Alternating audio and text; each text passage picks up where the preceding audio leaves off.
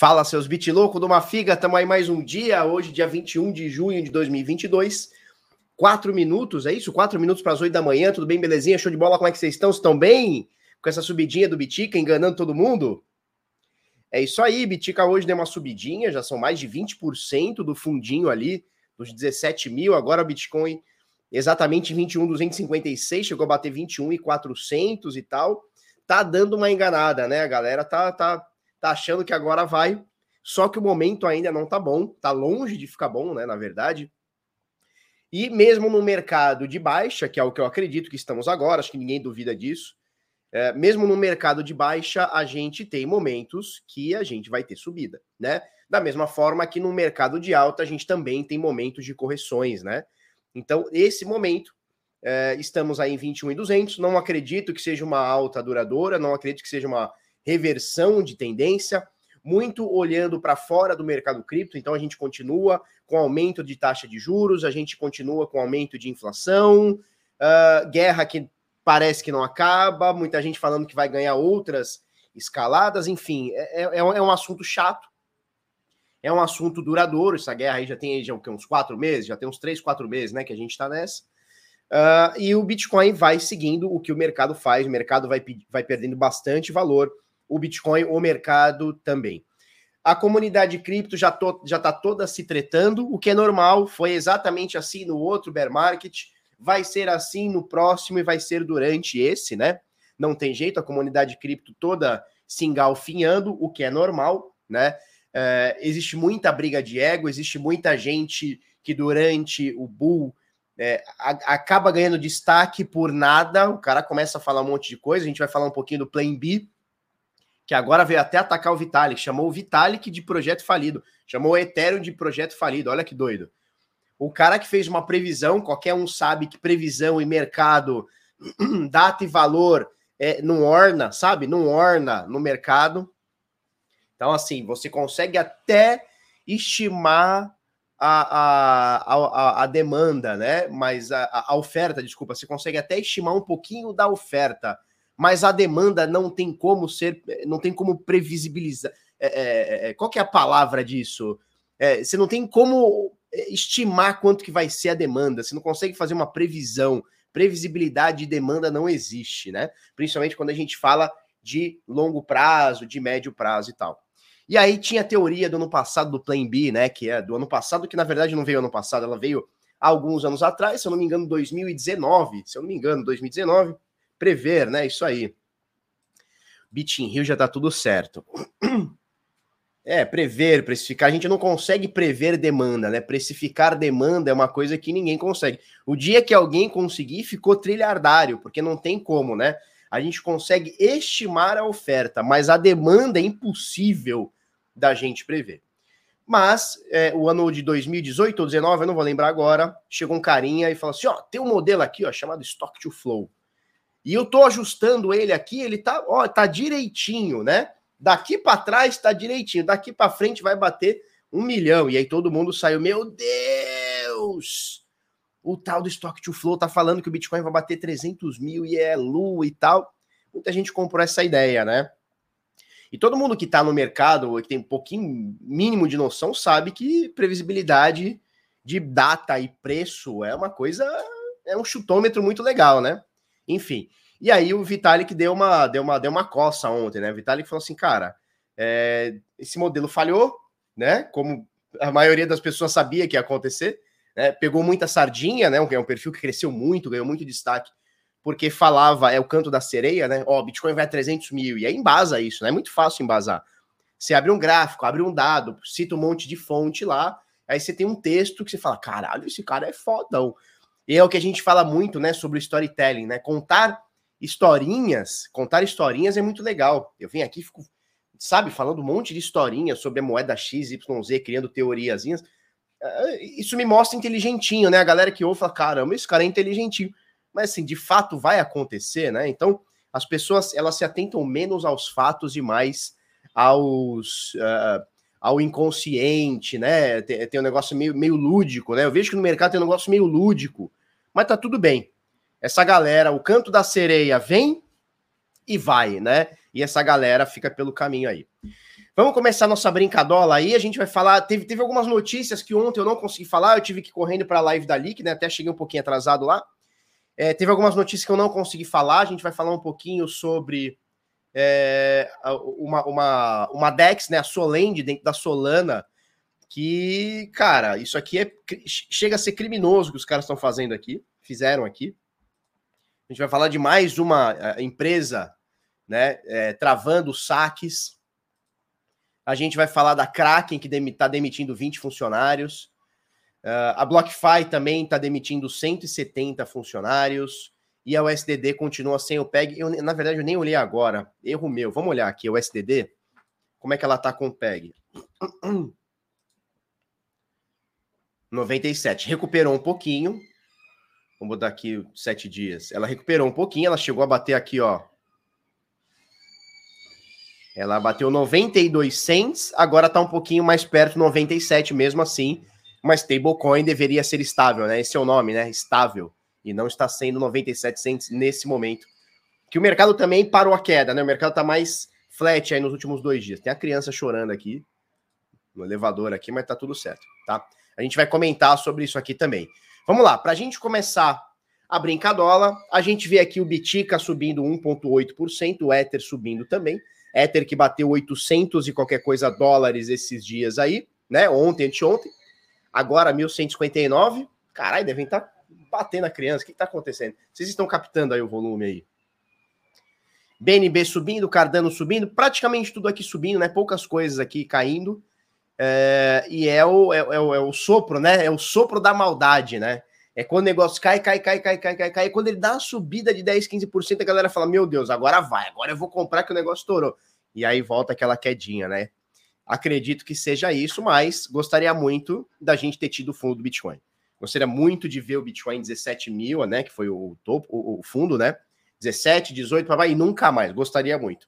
Mas infelizmente não acho que vai ser. Infelizmente, tá? Isso, vamos comentar isso aqui também, tá? Vamos comentar isso aqui também. Vamos lá, mercado perdeu, né, o 1 trilhão de dólares. Ontem, anteontem estava com 800 bi, hoje crescendo aqui 900 bi. Quase che... Opa. Deixa eu dar uma atualizada aqui que eu dei uma cagada aqui no preço aqui. Vai, meu filho. Bom, já que você não quer, eu vou para o CoinMarketCap. Mercado aqui valendo 932 bilhões, esses dias estava em 800 bi e tal, querendo recuperar um trilhão de dólares. CoinMarketCap botou até um solzinho aqui, né? Para mostrar que não é tão inverno assim, né? Já tem um verãozinho aqui. CoinMarketCap que é da Binance, tá? É, a Binance comprou o CoinMarketCap, se eu não me engano, em 2020 ou 19, eu não sei, não lembro agora. Mas a Binance comprou o CoinMarketCap, tá? É, e aí a gente tem agora o Bitcoin subindo 2% nas últimas 24 horas, 21.287. O Ether 1.161, desculpa, subindo 0,4%. Tether e o SDC brigando pela terceira posição por valor de mercado, comentamos isso ontem, né? Por valor de mercado, a gente tem a USDC querendo tomar a market share da Tether, mas em volume, é, é, é, porra, é brincadeira de criança, né? Enquanto a USDC movimenta 5 bi e a Binance USD movimenta 4.9 bi, quase 5 bi também, a Tether movimenta 53, tá? Então assim, ó, a Tether, a USDT, ela movimenta mais do que o Bitcoin, Ether, USDC, BNB e Binance juntos. Olha que loucura.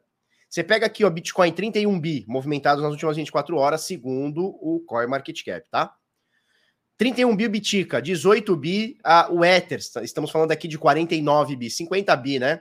Aí se põe aqui o SDC, aí já bateu. Aí pega o SDC, já bateu 53 bi, né? Então você pega a Tether, ela movimenta mais do que a primeira, segunda e quarta moeda juntas. É muito foda. Então, assim, a briga pelo market, market share, é, pelo market cap tá aqui, mas o market share aqui ainda é muito brutal para a Tether, né? É o lance de quem, quem chega primeiro bebe água limpa e tudo mais, tá?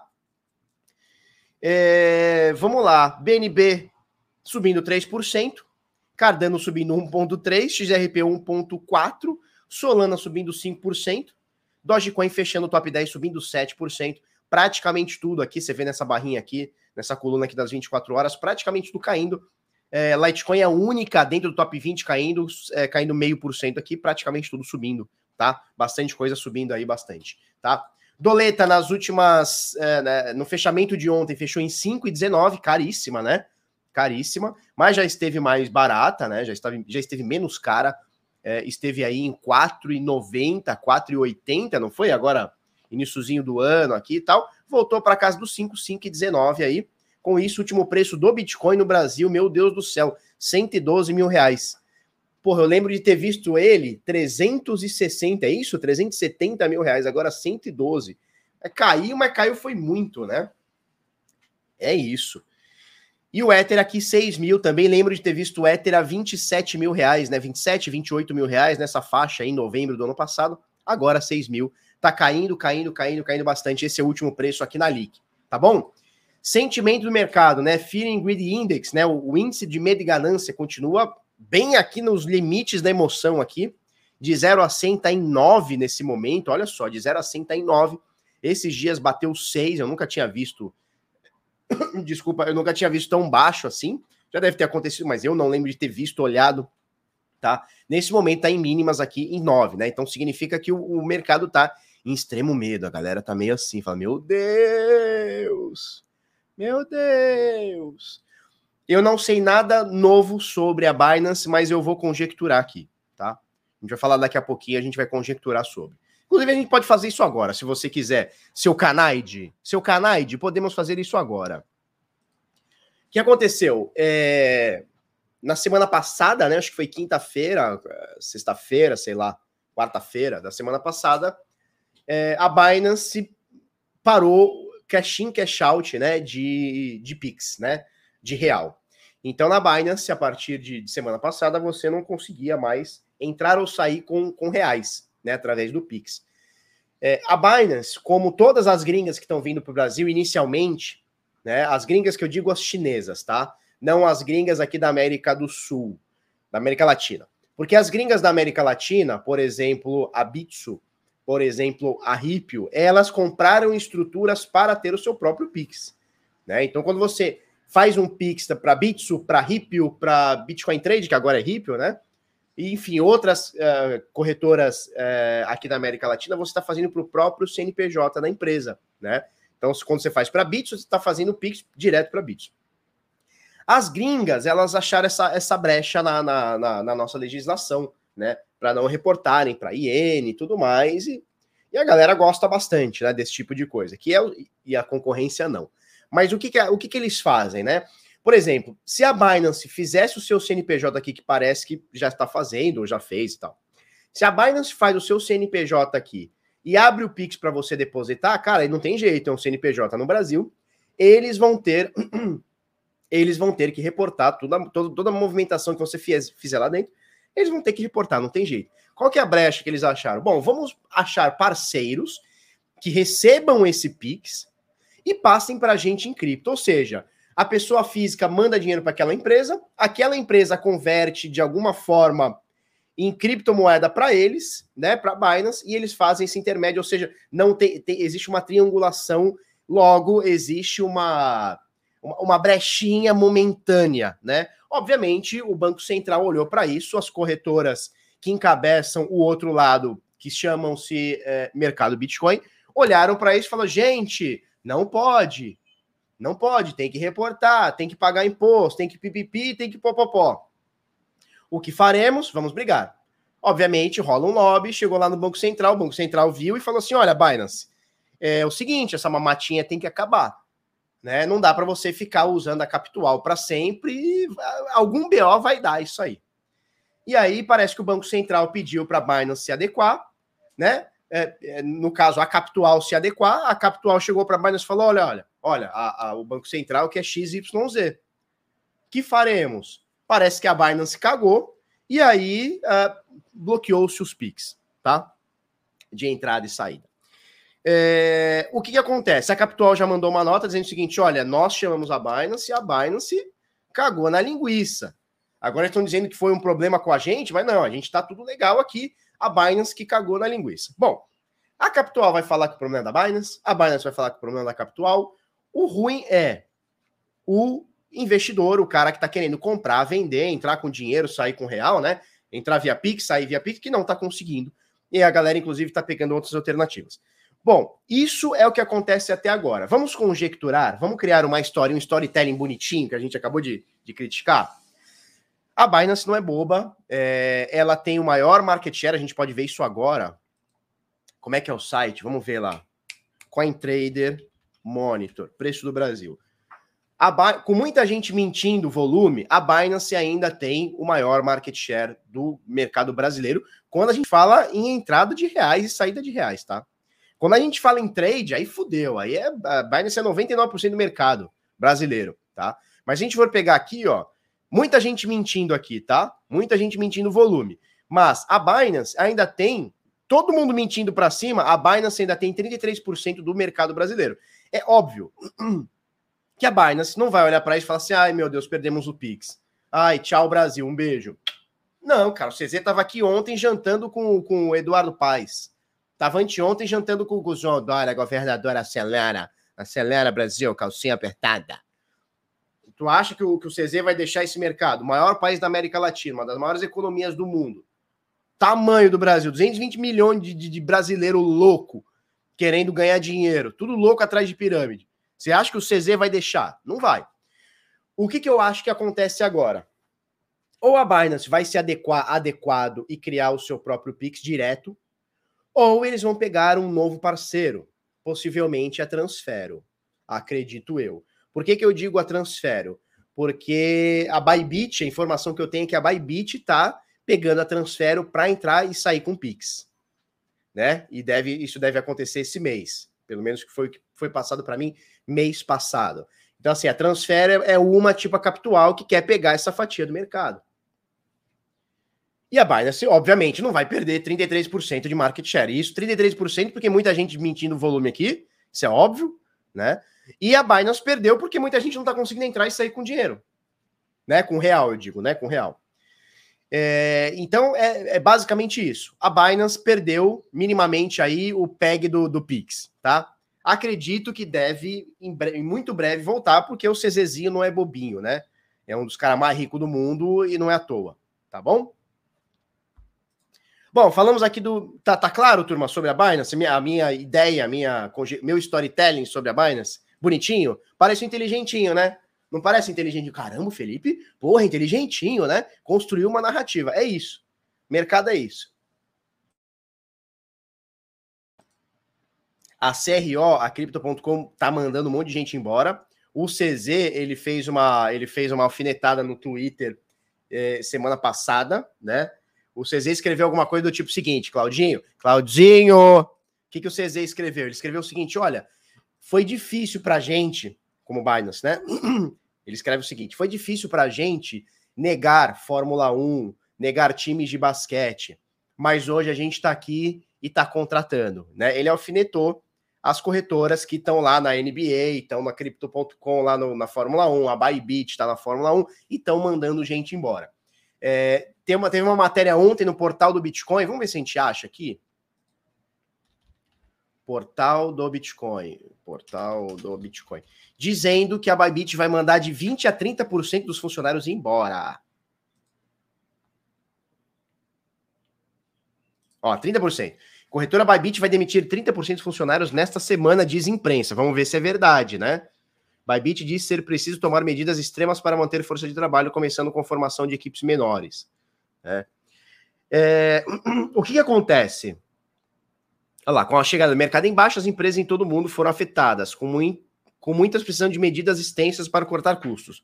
Bybit não é exceção, além do fato que tomamos medidas extremas para manter a nossa força de trabalho. Blá, blá, blá, blá, Ondas de demissões. Aí tá falando aqui da Coinbase que demitiu 1.100 pessoas, coisa pra caralho. A Crypto.com dispensou 260. A Bits demitiu 10%. Uh, na Argentina, a Boembit dispensou 45% de seus colaboradores. No Brasil, o mercado Bitcoin também anunciou cortes recentemente. Uh, o Grupo Primo, o que tem a ver o Grupo Primo, né? Caralho, o Grupo Primo, o que tem a ver? Estamos falando de corretora, vem falar do Grupo Primo. Porra! Porra, meu Deus do céu! Meu Deus do céu! Tá? É, é claro que eu não quero me comparar, pelo amor de Deus, né? Me comparar com com corretora que tem milhares de funcionários, nem quero isso mais na minha vida. Mas a gente sabe, quem está minimamente aí no mercado, e você não vai falar para mim que um dono de corretora não sabe disso. Quem minimamente aí está no mercado sabe que o mercado ele anda em ciclos, né? Então, como é que funciona o mercado? Deixa eu fechar esses sites aqui. A gente sabe que o mercado ele anda em ciclos. Como é que funcionam esses ciclos? Tem o ciclo de alta, o ciclo de expansão, ciclo que fica todo mundo louco e aporta dinheiro e vem dinheiro institucional e gente criando empresa e aquela loucura. E tem o ciclo de retração. O que é o ciclo de retração? É o contrário disso. Então, empresas elas faturam menos, logo elas crescem menos, logo elas mostram menos, né? E elas mandam gente embora, elas crescem menos. É, é o exato contrário do bull market, né? Por exemplo, né? É, fiquei muito chateado, de verdade, fiquei muito chateado com o que aconteceu com a Alter Bank. Lembra da Alter? A Alter é o cartãozinho, inclusive esse aqui eu deixei até em cima da mesa porque eu vou quebrar ele, não tem muito o que fazer. Cartãozinho da Alter, eles patrocinaram o canal ano passado. Eu utilizava isso aqui quase todos os dias, tá? Quase todos os dias também é, é puxado. Toda semana, pelo menos umas duas, três vezes na semana, eu utilizava esse cartão da Alter. A Melius, ano passado, comprou. Comprou. Entrou uma rodada de investimento, foi oferecido para mim, eu pensei em comprar, falei com meu advogado, meu advogado falou, Felipe, esses números aqui estão estranhos, hein? Aí conversei com um, com outro, beleza, aí desisti da, da, da intenção. A Melius foi lá e comprou inteira. Eu falei, porra, legal. A Melius é uma empresa foda, vai aportar numa startup e vai deixar o um negócio buf, grande. Cara, passou um ano, a Melius não fez nada. para, eu digo para Alter, né? Não fez nada para Alter, mingou, ninguém mais utiliza Alter, e agora eles é, lançaram uma, uma, uma campanha dizendo o seguinte: ó, Alter vai acabar, vai virar Melius. Quer dizer, cara, eles compraram um negócio para nada. Eles compraram, a Melius comprou a Alter e acabou com a Alter, velho. Ah, mas comprou base de cliente. Puta, uma base muito pequena. Uma base de, de cliente muito pequena. Né? Eu, eu, sabia os números, né? Não sei como é que tá hoje, não deve ter crescido muito, porque parou o marketing, parou tudo.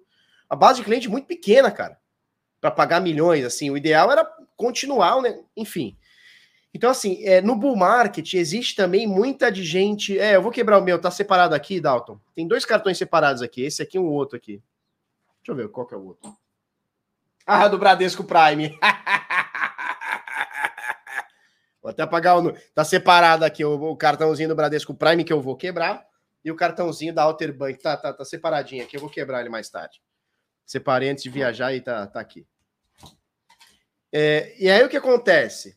É... Por que, que a Melius comprou a Alter? Por quê? Porque entra muito dinheiro no caixa, eles precisam mostrar para os investidores, seja na bolsa, seja diretores, seja que eles estão grandes, porque eles estão comprando coisas e não sei o quê, e só jogaram dinheiro fora, cara. A compra da Melius para Alter foi pegar dinheiro e rasgar, pegar notas assim, ó, de 200, né, do Lobo Guará e rasgar notas de 200. Foi o que a Melius fez. Foi o que a Melius fez. E assim, ó, tá cheio. Cara, como, como a gente viu empresas cripto é, aportando em jogos blockchain. Apor... Cara, ó, teve uma empresa uma chinesa grande que veio procurar a gente dizendo o seguinte: olha, eu preciso comprar jogos blockchain. No início, né? Startup de jogo blockchain. Eu preciso. Falei, cara, como assim precisa? É, eu tenho, eu preciso comprar. A ordem vem de cima. Eu preciso gastar X milhões em startup de jogo blockchain.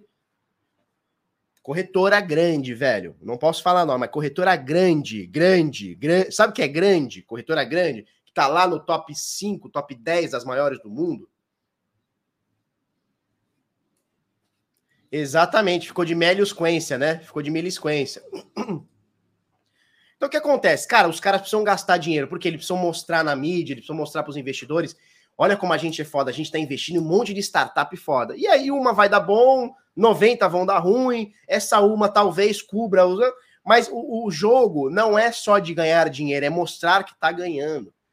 Aí você vê as corretoras tudo jogando dinheiro. Aí você vê, por exemplo, a Deribit, a FTX, outras corretoras, tudo aportando na, na 3AC, na Three Arrow Capital, né? Three Arrows Capital, que tá quebrando, tá insolvente, não tem. Por quê? Porque é só jogar dinheiro. Se, se eu aparecer aqui amanhã e falar, gente, eu tô com fundo aqui, ó, que a gente investe não sei o que. Cara, vai chover dinheiro, vai chover dinheiro. E aí foda-se depois, né?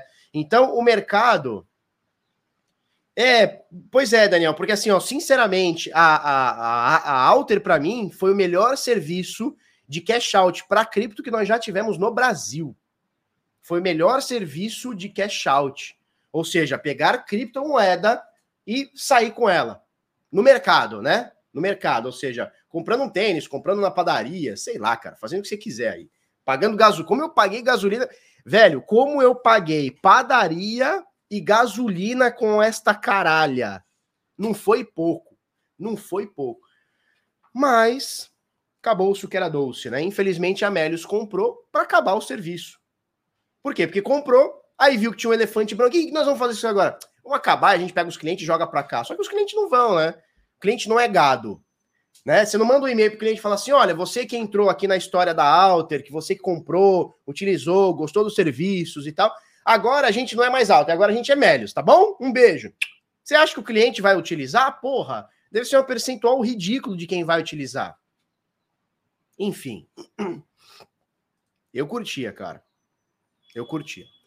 Bom, vamos para a próxima. A DeFi murchando, como todo o mercado, né? De 250 bi para 74, tá? Engana-se quem acha que o mercado cripto morreu Engana-se quem acha que o DeFi morreu, engana-se quem acha que altcoins morreram, engana-se quem acha que Ethereum ou Bitcoin morreu. Tá? Engana-se quem acha. Momento de retração, o mercado subiu muito. Esse gráfico aqui mostra tudo, né? 2020, o mercado saiu aqui, ó. O TVL DeFi saiu de 2 bilhões para 250. Pouquinha coisa, né? Pouquinha coisa, bobeirinha. Voltou para 74. Ainda assim é muito mais do que era repito, engana-se quem acha que o mercado cripto morreu, que é o que estão ficando muito, falando muito por aí. Quem investiu na Alter fica como? Eles fizeram equity crowdfunding, não sei, cara. Eu ia entrar nesse equity. Que bom que eu não entrei. Que bom que eu não entrei, né? É, uma vez eu escutei de um, de um investidor foda, ele falou o seguinte, Felipe, se você não tiver o controle da companhia, é melhor não investir, cria a sua. Faz um pouco de sentido, tá? Faz um pouco de sentido para o cara que é pequeno. Talvez para o cara que seja grande, o cara que é muito grande, o cara tem muito dinheiro, aí não faz sentido ele ter controle de todas as companhias que ele é dono, que ele é sócio. Aí não faz sentido. Aí ele pega o, capital dele, dilui, e aí ele não tem controle de tudo, mas ele tem alguma noção de tudo, né? Enfim, cada um, cada um também. É, 12 milhões 901 mil Ethers stakeados dentro do, do, do Ether 2.0, tá? Quantas vezes o Bitica morreu? Nossa. Bitcoin Obituaries.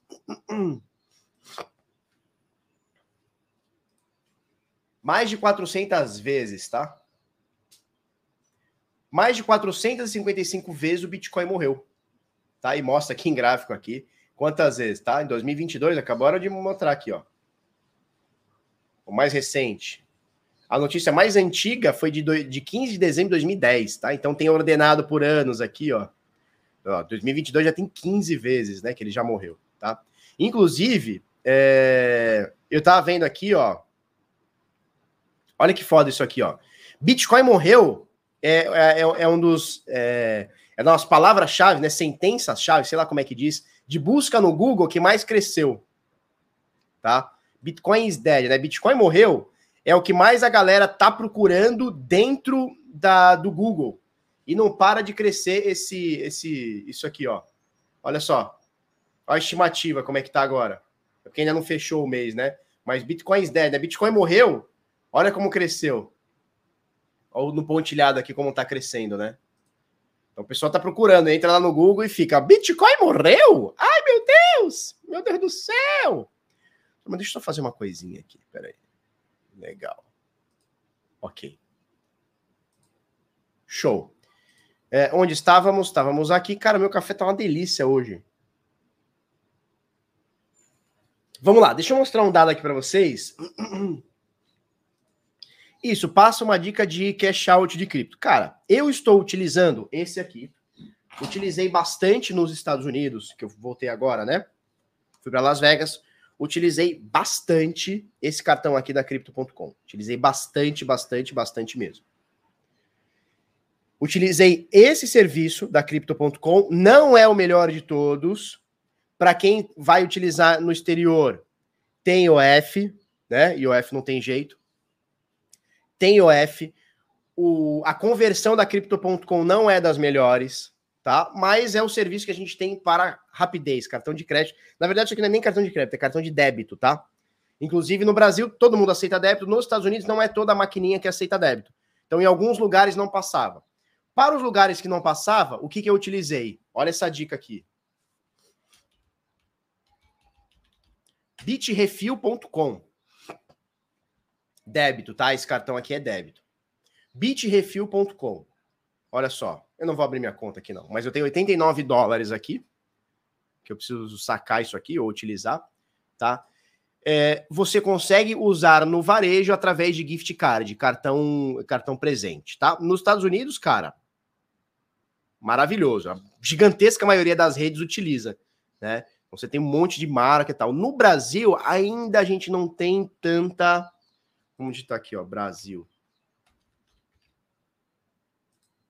A gente ainda não tem tanta coisa, mas, por exemplo, tem nas Americanas, tem na CIA, tem no Carrefour, Ó, não sabia que tinha no Carrefour. tem, claro, Vivo, Tim, Oi, Nextel. Tem posto Shell, mas isso aqui é uma bosta, tá? Quer ver, ó? Sabe por que é uma bosta? Como resgatar? Demora até 10 dias úteis. Isso é uma bosta. Né? Cara, eu quero botar no posto Shell agora. Vou resgatar daqui 10 dias úteis. Pela, pelo amor, né? Pelo amor, né, Brasil? Mas tem algumas coisas aqui, por exemplo, quem quer, porra, iFood, tem aqui. Outback, vinhado. Ó, açaí atacadista, não sabia. Extra, ó. Então tem, temos supermercados aqui. Toque Stock. Seis, ah, tem 6C, casa e construção. Tem casa e construção, vinhado. Não tô sabendo. Enfim, tem algumas lojinhas aqui, né? Tem algumas coisinhas aqui. Como é que funciona isso aqui? Deixa eu ver as lojas que tem aqui. Carregar mais. Ó, tem Terraça Itália, que legal. Cacau Show. Então vamos supor, quer comprar um, quer comprar uma, um chocolate para mina, quer comprar um chocolate para mina. Você vem aqui, Cacau Show. Você pode ter conta ou não. Quando você tem conta, você joga o saldo para lá, se quiser, como se fosse uma carteira. Se você não precisa ter, ter conta, você vai lá que você quer gastar. Ó, o foda que é no Brasil é o seguinte: ó, no Brasil eles têm o preço pré-definido. Nos Estados Unidos você consegue inclusive colocar centavo. Isso é muito legal. Aqui não, aqui é meio que tudo. Então, cara, você quer ir lá na Cacau Show. Você vai comprar um, um chocolate pra gata, sacou? Final de semana já já tá chegando, papapá. Você tem os seus bitica aí desvalorizado, fala, vou comprar um chocolatão pra gata. De 50 BRL? Não, tu vai estourar com a gata. Vai meter duzentão. Aí tu vem aqui, ó, adicionar ao carrinho. Aí tu vem aqui, ó, checkout. Aí você pode, eu tenho saldo, porque eu já botei na conta, eu tenho saldo aqui. Aí eu confirmo o pagamento se eu quiser. Se você não tem saldo, o que, que você pode fazer? Você pode mandar através de Bitcoin, Lightning Network, Ethereum, o STT via TRC, via RC20, Dash, Dogecoin, Litecoin e o Binance Pay. Isso aqui eu nunca usei, tá? Então, simplesmente, você quer pagar com Bitcoin. Você clica aqui em Bitcoin. Ele vai gerar uma, uma carteira, tá? Uma, uma, um QR Code, você coisa, ou copia o endereço aqui, ó. Você tem que pagar esse valor para este endereço, certo? Então você pega aqui o endereço aqui deles, pega o valor, manda da sua carteira, em 29 minutos chegou, acredita para você, tá? É basicamente isso. Basicamente isso. E aí você pega, e aí o que acontece? Vai chegar para o seu e-mail, na hora eles já liberam para você, mas vai chegar para o seu e-mail o gift card da Cacau Show. Aí quando você for lá no caixa, você vai pegar lá até duzentão, vai lá no caixa, e fala, tia do caixa, tá aqui o gift card, plau. Aí ela faz os números lá, digita lá, pronto, a venda foi sua. Tá? É isso? É isso. Então, Bit Refill eu tenho usado bastante, tá? Tenho usado bastante. Deixa eu ver se a gente olha aqui. É... Como é que eu faço aqui, ó? Aqui ele tem um histórico, ó. Olha só, as compras que eu fiz. Eu ia comprando aqui, ó, em Bitcoin, Satoshi, papapá, papapá, papapá, papapá, as compras todas que eu fiz, ó, desde o dia 13, ó, dia 11, dia 11, dia 13, dia 13, dia 13, dia 14, dia 14, dia 14, dia 15, dia 16, dia 16, 16, 17. Gastei tudo isso aqui nos States lá, tá bom? Então você tem o bitrefill.com e tem, que aí é mais chato, não é todo caixa que é legal. Às vezes o caixa fala, ai, gift card, que chato. Aí você fala, é, minha filha, digita essa porra aí. MTV, bota para funcionar MTV. Ou, se você quiser uma coisa mais prática e um pouquinho mais cara, você tem o. Ah, legal. O Bitrefill não paga IOF fora do Brasil, tá? Não paga IOF. Esse aqui, se você registrou no Brasil esse cartão, sacou no Brasil esse cartão, vai usar fora, vai pagar IOF. Tá? Eu utilizei os dois. Para ser sincero, utilizei mais o cartão da CRO do que o Bitrefill dessa vez. Show? É isso. Deixa eu mostrar para vocês um dado. Você tem dado em casa? Que é isso, Felipe? Bom, em julho de 2021, julho de 2021, ou seja, praticamente um ano aí, né? Estamos em junho, mas julho de 2021, tínhamos cerca de 2 milhões 832 mil moedas em corretoras. Que moedas? Cara, desde Bitcoin, Ethereum, stablecoins, Link, Matic e algumas shitcoins aqui também, tá? Tínhamos 2 milhões, desculpa, 2 bilhões, 2 bi, é isso? Não, mil milhão, 2 milhões. Tínhamos 2 milhões 800 mil moedas em corretoras. Agora, tá caindo, caindo, caindo, caindo esse número está em 2 milhões 396 mil. Então caiu um pouquinho. Uh, do início do ano passado, na verdade, outubro de 2019, eu fui longe, hein? A gente tinha mais de 3 milhões de moedas em corretora. Esse número está caindo nas últimas últimos meses aqui, principalmente do ano passado para cá, tá? Cara, eu nem fui para Melios. Tá, tá lá, chega e-mail todo dia. Ah, migue para Melios, pegue o seu saldo, migue para Melios, abra o app da Melios. Cara, eu nem fiz isso, cara. Eu nem fiz isso. O Rodrigo Merenda aí. Sabe que tinha um, tinha um carinha, tinha um carinha, tem, tem o Fausto Botelho, não tem o Fausto Botelho? Aí tinha um carinha, é, muitos anos atrás, muitos anos também, nem, nem tanto, mas uns três anos atrás, tinha um carinha que ele botou a, a imagem do, do, do, do Fausto Botelho, e o nick dele era Falso Boleto. Cara, eu achei genial, cara. Brincadeira, né? Que nem o Rodrigo Merenda. Brincadeira, é óbvio que é, que é brincadeira, né? Era falso boleto. Rapaz, o, o Fausto Botelho me ligou falou: Felipe, você precisa dar um chute na canela desse carinha. Você não pode deixar esse carinha usar meu nome, minha foto, não sei o que, fazer piada. Eu falei, tá bom. Aí eu chamei o cara e falei, cara, era num grupo, né? Falei, carinha, é o seguinte, o falso não gostou, né? Porque, porque se o cara gosta, show de bola, mete pau, né? Brincadeira e tal. E eu não ligo isso, cara. Se for uma coisa pejorativa, o cara xingando, aí é foda, utilizando seu nome, pra... aí é foda. Mas foi uma brincadeira que nem o Rodrigo Meio, cara, eu acho, acho legal. Aí eu falei pro carinha, falei, carinha, seguinte, o falso boleto, ou o Fausto Botelho não gostou. Ah, desculpe e tal, aí tirou, parou a brincadeira. Aí beleza, né? Fausto Botelho Pinto, que isso? Para com isso, cara. Deixa eu mostrar para vocês o Fausto é figura. Não, e ele me ligou assim, né? Ele me ligou assim: Felipe, você precisa dar um chute na canela desse cara. Quem que liga para alguém e fala assim: ó, vai lá e dá um chute na canela do cara? Ele me ligou, velho. Né? Hoje em dia a gente tá na, na época do, da mensagem, né? Você manda mensagem, manda um áudio. E aí sempre tem aquele cara que manda o áudio assim. Ele começa o áudio assim: vou mandar um áudio que fica mais fácil. Mais fácil para você, seu bosta. Eu não quero ouvir. Não me mandem áudio, hein? Já, já, já de cara aqui, né? cansei. Vamos lá, stablecoins, supply de stablecoins. O que eu quero mostrar para vocês é o seguinte: primeiro, é, supply de stablecoins cresceu, cresceu, cresceu, tá caindo como todo mercado. É, dá um chute supimpa na canela, né? Pois é. Bom, eu quero mostrar para vocês, deixa eu abrir, deixa eu expandir esse gráfico aqui. Vai, meu filho. Deixa eu expandir esse gráfico aqui. Esse gráfico, ele mostra em azulão aqui, esse azul meio marinho aqui, sei lá que porra de cor que é isso aqui, ele mostra o SDT tá? Como é que é? Como é que é mandar mensagem? Como assim, cara? Como assim? Não tô entendendo, Marcelinha. Você tá só de butuca, né? Tá só de butuca. Não, falso boleto eu ria muito, cara. E não era pejorativo, não era um negócio zoando ele. Era, era engraçado, cara. Era engraçado, mas ele não gostou. Beleza. Como é o, ah, como é o gesto de mandar mensagem? Assim, ó. Você manda mensagem, pega o celular e. Oi, Felipe, tudo bem? É assim, manda mensagem. Porque já reparou que o cara, quando manda áudio, ele manda assim: Oi, vou mandar um áudio aqui que fica mais fácil. Mais fácil para você, caralho. Digita essa porra aí, não enche o saco. Né? Olha só, o STT. Bom, dominava o mercado até 2018. Dominava o mercado, olha só. Era como é que a gente olha aqui o percentual? Não dá para a gente olhar o percentual? Cara, mas dominava o mercado. Ó, é, é, era quase 100% aqui até 2018, 100% do mercado era Tether. E aí veio algumas coisas, o SDC, a partir daqui de finalzinho de 2018, o SDC, o SDP, né, que é da Pax, FEI, o ST, que já morreu, né, veio, já morreu, um monte de coisinha, BUSD, a minha, a DAI, veio algumas coisas, apareceram algumas coisinhas foram ganhando market share.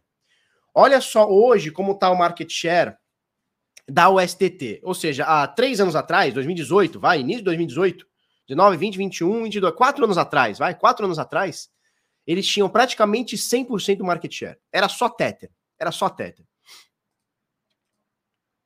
Parece o T-Rex Perneta? Não, cara. Você sabe que. Olha que piada bosta, mas sabe que. Não, não vou contar essa piada, não. Eu não vou contar essa piada, porque senão o nego sai da live. Mas vou contar. Quem quer sair também que se foda. Você sabe, eu, é, eu contei para minhas filhas, né? As minhas filhas, quando era pequenininha, eu tenho esse vídeo, depois eu mostro para vocês. Põe no Instagram depois. Minha filha perguntou, pai, bem pequenininha, tinha uns três aninhos. Pai, não existe mais dinossauro? Eu falei, não, foi extinto. Ela foi extinto, por quê? Eu falei, porque o dinossauro, ele não conseguia coçar a orelha né? Bracinho de jacarezinho, não conseguia coçar a orelha e coçou tanto que morreu. Aí os, né, os dinossauros morreram. Puta piada bosta, mas minha filha ri até hoje disso. Então foda-se vocês. O importante é minha filha rir, tá? Ai, é isso.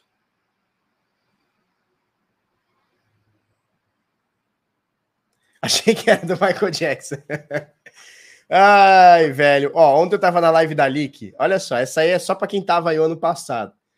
Quem lembra? Eu tava na live da Leak, aí ela falou: não, é, para mim, é, é, é, carteira boa é Ledger e Trezor, né? Falei, legal, também gosto. Aí o maluquinho escreveu na live assim: ó, não, carteira boa é a Jade. Quem lembra dessa porra da Jade? Quem lembra da Jade? Da carteira da Jade? Quem lembra? Só emenda a piada do Michael. E a piada acabou? Celso Silva. Para com isso, Celso Silva. Ali que ainda não tem aplicativo, mas eles estão construindo. Se fizer a do Michael Jackson, vou embora, hein? Não, então chega. Não vou fazer. Tava, eu tava viajando, Itamar. Tava viajando, voltei ontem. A Jade falhou ao vivo, falhou ao vivo, cara. Falhou ao vivo. Bom, para. Vocês, eu vou parar de ler o chat. Deixa eu desligar o chat aqui. Pronto. Se eu não olhar, eu não respondo, tá? Barba. Oi, Barba, você tá suspirando demais. Será jet lag? Eu tô cansado, tô cansado. Eu dormi duas horas ontem hoje dormi quatro horas só. Tô cansado. Mas, ó a polícia aí, ó. Ó a polícia. Casa caiu, hein? Casa caiu, hein? Casa caiu. Bom, chega. O que, que eu queria dizer para vocês? Olha como a USDT está perdendo market share. E a USDC, que está aqui em rosinha, vermelho, meio rosinha, sei lá que porra de cor que é isso aqui, ela está crescendo. Então, assim, hoje, a USDT que tinha 100% de market share há quatro anos atrás, hoje ela tem metade do mercado, 50%, 49%. A USDC está ganhando uma fatia boa, são quase 30% do mercado. E aí a gente tem aqui a BUSD ganhando 11%, a DAI 4,5%, aí tem Frax, papapá, papapá. Mas olha só como a USDT está perdendo a hegemonia em valor de mercado, tá? Em tamanho de mercado. Em volume, já mostrei isso aqui para vocês, não tem jeito. A Tether supera Bitcoin e Ethereum somados e a USDC somados, né? Só para você ter uma noção. Vamos falar das concorrentes aqui, ó. A gente acha que como é que eu faço stablecoins, cryptocurrency? Hum, como é que eu consigo ver só stablecoins? Será que eu consigo? Categorias. Vamos ver aqui. Categorias. Uh, stablecoins. Porra, Felipe, tá. Porra, Felipe, tá. Você também parece um louco. Pera aí que eu vou resolver esse problema. Vou resolver esse problema, Felipeta. Tem um site aqui que o Tadeus, que ele é um dos embaixadores lá da Polkadot, que ele me mandou. Deixa eu abrir aqui, já mando para vocês aqui. Ó. Esse aqui, ó. Vamos lá. É o stablecoins.wtf, né? WTF. Stablecoins.wtf. Stablecoins.wtf. Tá? Quando for para rir, dá um sinal pra gente. Meu sinal para você é esse aqui, Marcelo, ó, ó. Porra. Bom, ele mostra aqui o valor de mercado e o volume, tá? Stablecoins.wtf, tá? WTF. Uh, e ele faz um ranking aqui por valor de mercado. Olha só, por valor de mercado que sinistro. Bom, só para você ter uma noção, quando ele está em amarelo, significa que perdeu o PEG por pelo menos 1%. Quando ele está em vermelho, perdeu o PEG por pelo menos 5%. Tá? Ele mostra aqui essa métricazinha. Então, quando você vê laranjinha, amarelinho, sei lá que porra de cores aqui, laranjinha aqui, parece o terminal Bloomberg, né? Bonitinho até. Quando ele está em amarelinho, tem pelo menos 1% de DPEG. Então, o SDN e o SDD estão com 1% de DPEG aqui, ou seja, um stablecoin que vale menos. A LUSD também nem conheço, a MIN tá aqui, Mimatic, que é a, é a, é a MAI, né? Dólar, vai, tudo, tudo aqui. E tem a UST, que vale nada, vale 001, acabou, morreu. E tem o SDX, que vale 91, tá? As que mantêm o PEG estão aqui é, em pretinho, né? Normal. Só para a gente é, é, notar aqui. Só para a gente notar aqui. Por market cap, tá listado aqui. Então, primeiro é o SDT, market cap 67 bi e meio. O SDC chegando muito perto, tá? Chegando muito perto. 55.9, quase 56 bi, tá chegando próximo. Só que quando a gente compara volume, a coisa fica bizarra. Porque volume, você soma todas as stablecoins e não dá o volume da Tether. Olha só, a Tether, nas últimas 24 horas, negociou 54 bi, segundo o stablecoins.watafok. A USDC negociou 5,5, olha aqui, ó. Na quarta coluna aqui. A BUSD negociou também 5,1. E aí a DAI, muito, muito, muito menos, 300 bi, 300 mi, FRAC 50 mi, TUSD 82 mi, o SDP, que é a Pax, 60 mi. Então, assim, se você somar todo mundo junto aqui, ó, soma todo mundo junto aqui, não chega na, cara, na metade, cara, não chega em um terço. Não chega em um terço do que a, US, a USDT negocia. Então, assim, ó, a galera tá ganhando market share, mas não em volume. valor de mercado tá dividindo. Mas em volume continua sendo a Tether. Isso aqui a gente tem que ficar de olho.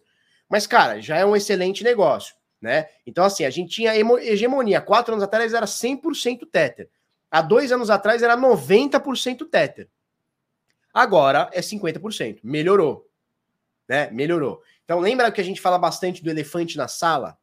Então, a, o que aconteceu com o SDT? A SDT, cara, quando foram ver, ela tava no meio da sala, um elefante, não tem lastro, não tem transparente, tem nada, velho. Tem nada. A galera toda pistola, ninguém sabe de onde vai. As corretoras são tudo credora do Tether. São os principais credores do Tether são as corretoras. Ou seja, se o. Cara, imagina só se hoje o Tether quebra. A Binance, que tem os par tudo em USDT, que é a credora principal, uma das principais, não tem esse número exato, mas deve ser uma das principais credoras da USDT. Imagina se o USDT quebra hoje. O que acontece com a Binance, que é maior?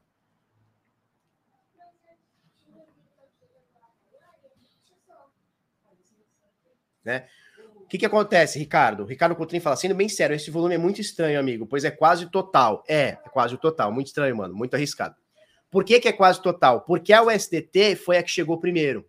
Então, quando a gente fala de câmbio, quando a gente fala de par, né? Antes, quais eram os par? Quando você entrava numa corretora, a maior, quando você queria comprar uma altcoin, você tinha que sair de Bitcoin para altcoin. Hoje as corretoras inverteram, hoje já faz um tempinho, as corretoras é, inverteram isso. Como é que você faz hoje?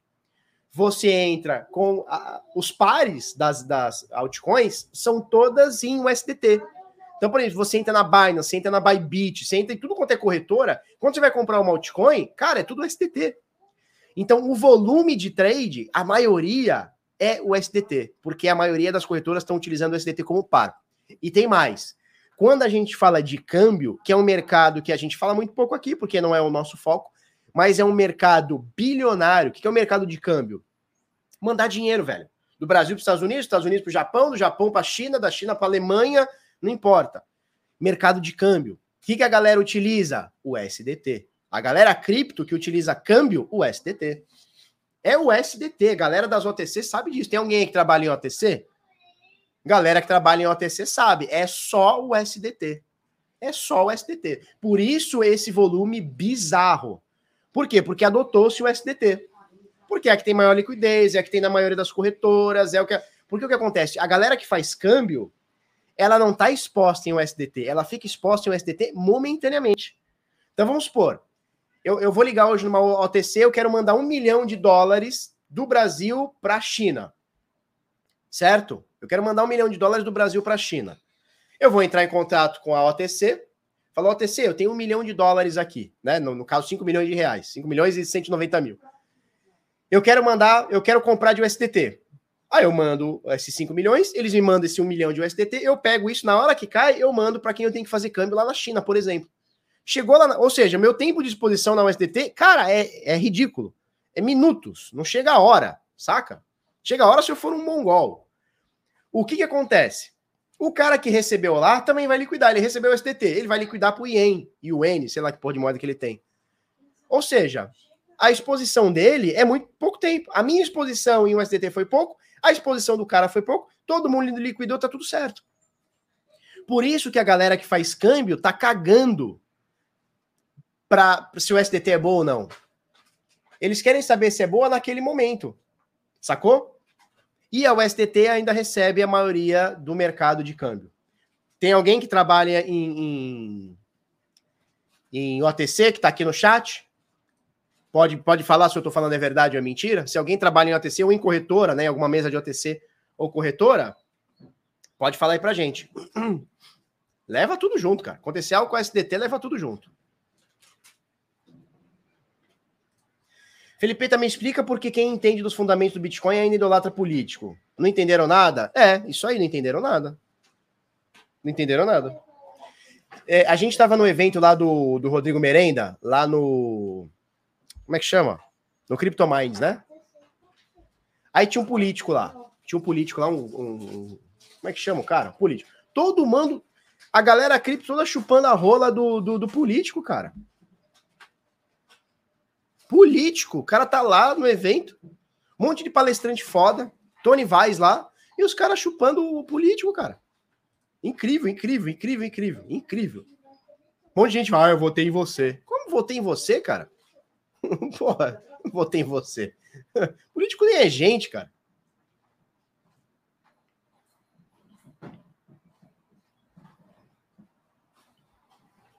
É, não sei o nome do cara. É, é, um, é um cara do Partido Novo lá. Inclusive, o cara manja de Bitcoin, tá? Tava lá, falou de Bitcoin e tal. Mas, pô, político, cara. Político, como assim, cara? O cara que, que entendeu os fundamentos do Bitcoin, a descentralização político, como assim, cara?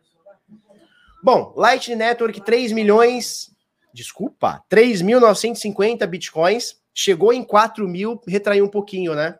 Chegou em 4 mil, retraiu um pouquinho. Mas 3.950 bitcoins no mercado, tá? Dentro da Lightning Network. Tinha, tinha um deputado lá. Tinha um deputado lá. Não viu, cara? Tinha lá, tinha um deputado lá, cara. Isso, Vinícius Poit, é do Partido Novo, né? Aí fez uma rodinha, um monte de gente foi. É, é, é cultural do brasileiro, né? É, o povo gosta de alguém para idolatrar. Aí o político é um deles, né?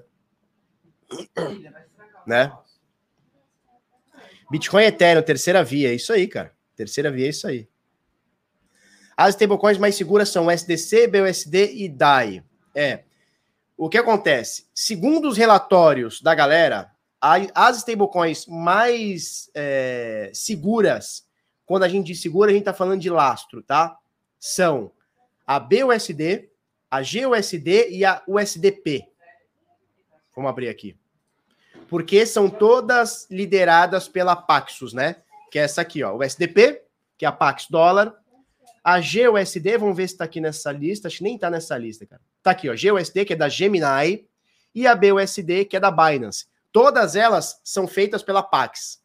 Tá? As três stablecoins são feitas pela Pax. Segundo os relatórios de quem manja, diz que é a única que tem 100% de transparência e 100% do dinheiro é, lastreado, tá? É questionável, mesmo elas tendo essa segurança, você sabe que é uma empresa, são empresas centralizadas. Quando a gente diz uma empresa, né? Empresa centralizada é, é porra, é um pleonasmo, né? Empresa centralizada é pleonasmo. O que acontece? Se a gente está falando de um CNPJ, significa que esse dinheiro tem algum lugar em posse desse CNPJ ou vinculado a esse CNPJ. Logo, pode rolar um confisco, pode rolar um roubo, pode rolar uma má gestão, pode rolar um monte de coisa, tá? Porque é centralizado, né? Vamos supor, vamos supor que a BUSD é do Brasil. Não é, mas vamos supor que é do Brasil. Pode chegar amanhã o Paulinho Guedes e falar assim: olha, é, é meu, acabou. Pode chegar o Bolsonaro e falar assim: ó, confisco da poupança, tudo que tá aqui na conta sua é minha. Pode chegar um juiz e falar assim: ó, tudo que tá aqui agora é meu, é da União.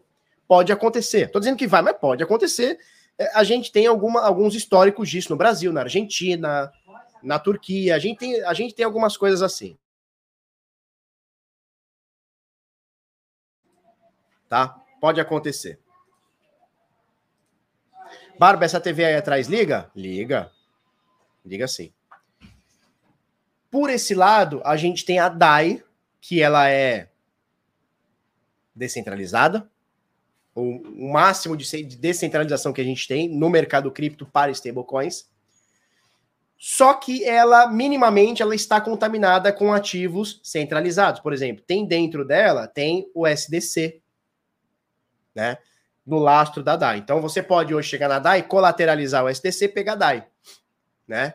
Muita gente faz isso porque, sei lá, não confia, pega empréstimo de USDC, troca por DAI.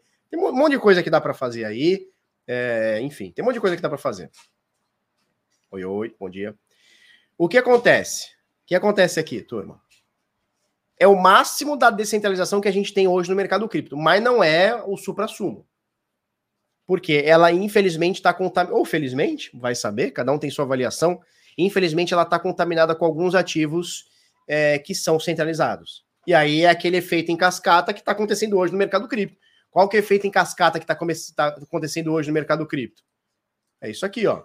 Babel Finance, mais uma plataforma de negociação de criptoativos, suspendeu saques de clientes é, é, a cascateação, né? Vai cascateando. É o, é, o, é o money, quando a gente fala de money legos, ele é para o bem e ele é para o mal também.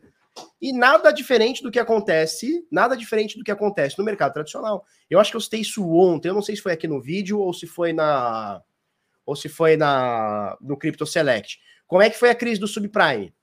Você chegava lá no banco, chegava lá no bancão, chegava lá no Bradescão, nos Estados Unidos, né?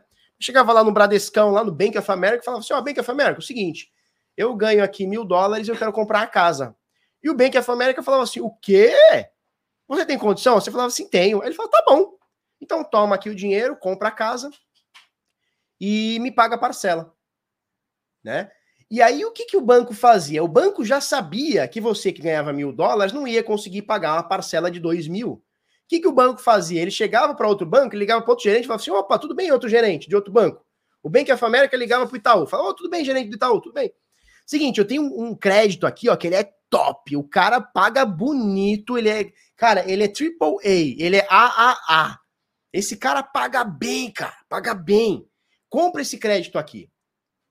Te dou 2% de desconto. Aí o cara falou: caramba, quero. O cara vai me pagar 5% de juro, eu vou pegar 2%, eu pago agora para o banco e fico aí durante esses meses aí para pegar esse percentual. Ou seja, o banco que pegava o crédito Olha só o cascateamento. O banco que emprestava o crédito sabia que você não ia pagar, te dava o crédito, te dava a casa, ele ligava para outro banco e repassava essa dívida com desconto.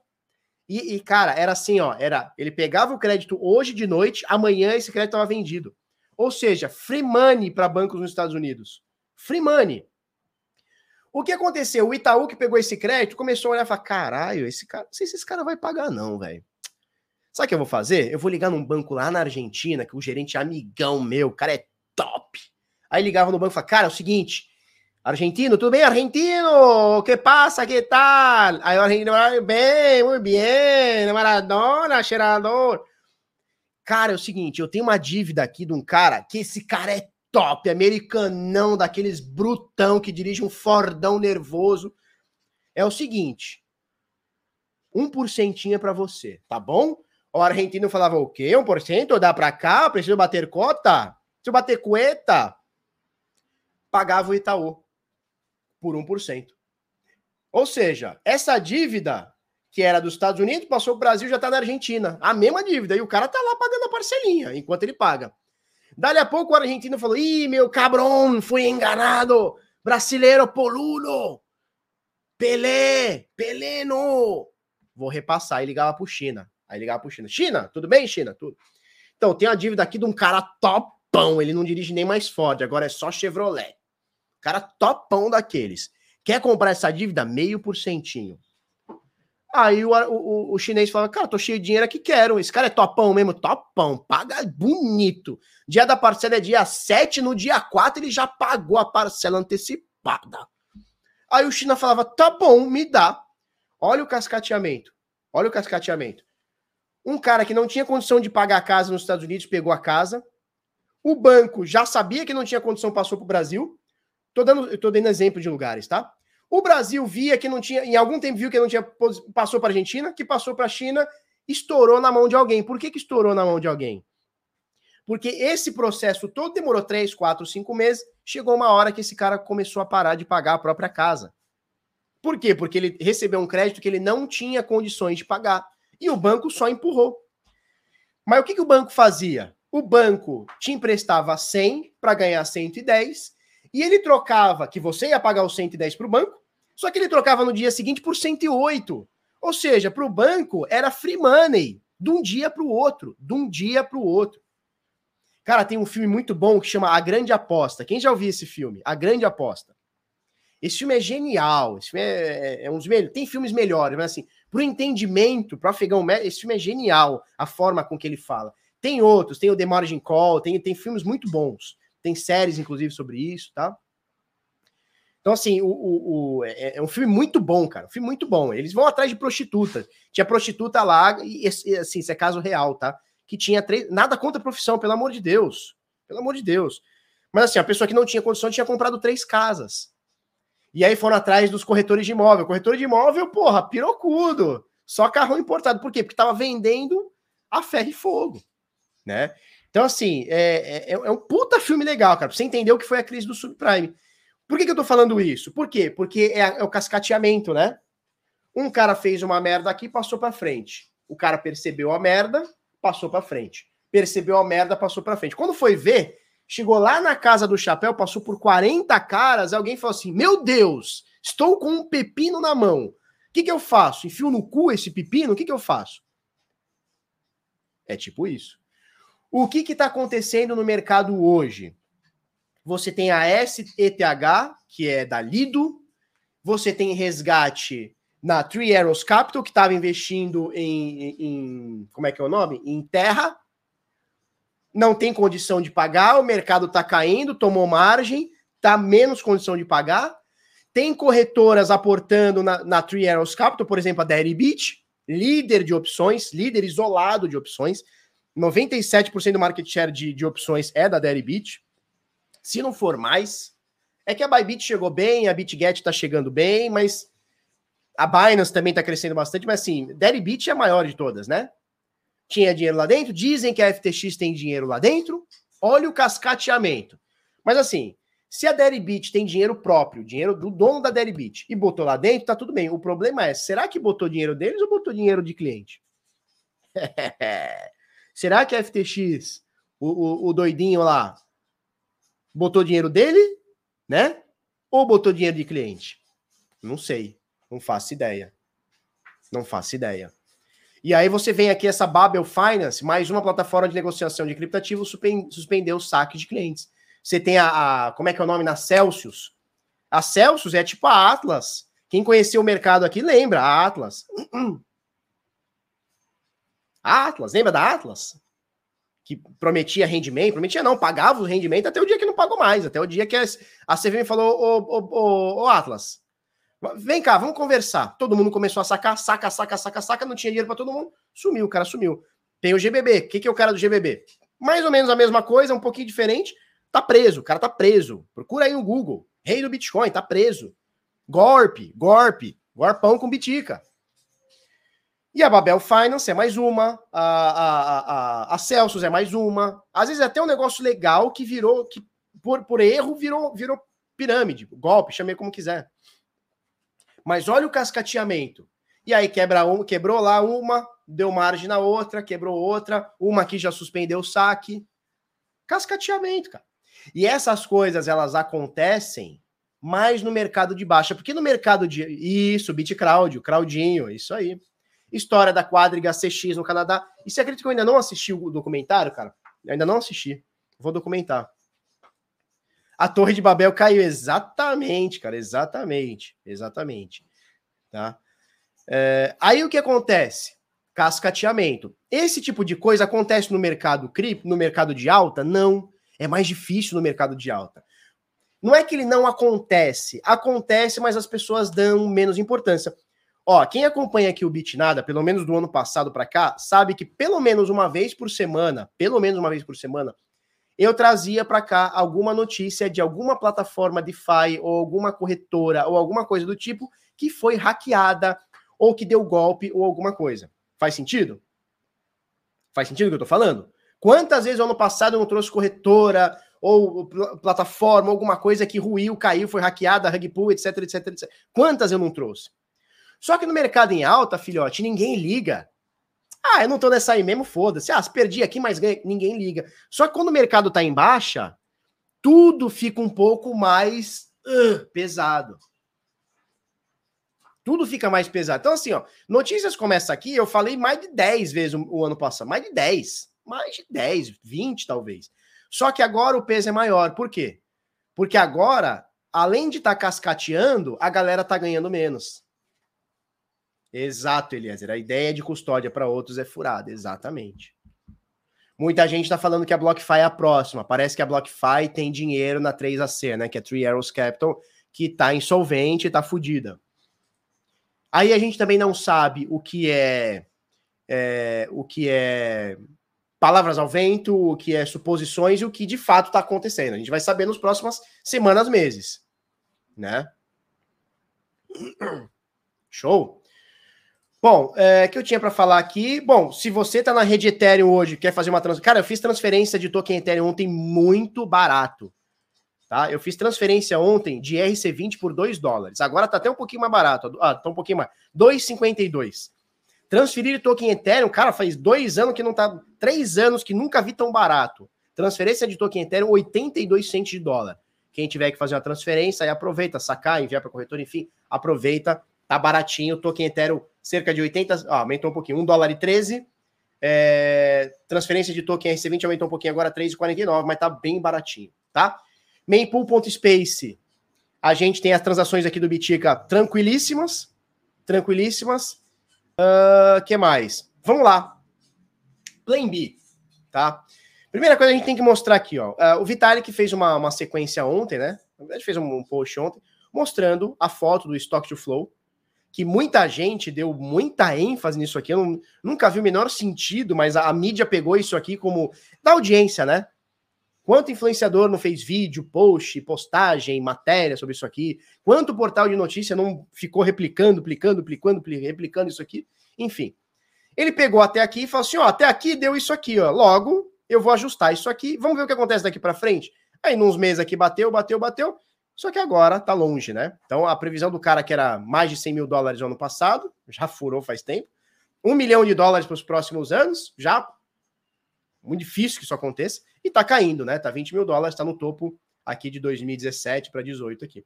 E aí o Vitalik é, deu uma alfinetadinha, né?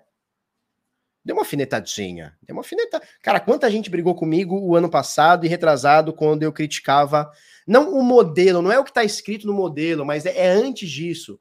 É o conceito, é, é, é não, é, não, é, nem os dados que o cara está usando, não, não, não vou nem questionar os dados que ele está usando, não é isso. O questionamento é previsibilidade. Não existe previsibilidade em demanda, não existe. Você pode estimar a oferta, mas é, previsibilidade em demanda, cara, não existe. Não tem como, cara. Não tem como. Como é que você prevê que uma, que uma MicroStrategy vai comprar um milhão em bitcoins lá, sei lá, 130 mil bitcoins? Como é que você prevê que El Salvador vai botar a moeda como curso legal? Como é que você prevê que a Tesla vai comprar Bitcoin? Como é que você prevê que os Estados Unidos amanhã pode chegar e falar assim, ó, Bitcoin é pirâmide, é uma bosta, está ilegal agora no país? Tô, tô chutando qualquer, qualquer coisa. Você não consegue prever esse tipo de coisa, cara. Não tem previsibilidade. Se não existe previsibilidade do que vai acontecer, não existe previsibilidade de preço. Cara, todo mundo que está no mercado sabe disso. Porque se alguém tivesse essa fórmula, cara, ia vender caro, hein? Se eu soubesse quanto vai o preço daqui um, dois, três, quatro, cinco, seis meses, um ano, irmão, você pode ter certeza que eu ia vender caro. não ia botar de gração aqui na internet. Mas você pode ter certeza. Se eu soubesse com um mínimo de certeza quanto vai estar o preço do Bitcoin daqui a um mês, um ano, dois anos, irmão, você ia estar me vendo em Dubai agora. Não existe esse tipo de coisa. Todo mundo que está no mercado sabe. Enfim. Mas isso aqui ganhou muito, o Stock to Flow ganhou muita visibilidade. Por quê? Porque é o canto da sereia. É muito, chama-se viés de confirmação, né? Quando eu estou comprado num ativo, eu quero é, receber informações, ou vou buscar informações que mostrem o quanto eu estou certo. Faz sentido? Se eu estou vendido no ativo, ah, eu acho que a Tesla é uma bosta. Ah, a Tesla é uma bosta. Eu vou buscar informações que corroborem com o meu entendimento. Você não vai buscar informação contra. Então isso aqui chega como canto da sereia, ó é o melzinho na chupeta do comprador de Bitcoin. Eu chego, pego um puta de um estudo, vamos lá. Stock to Flow Model.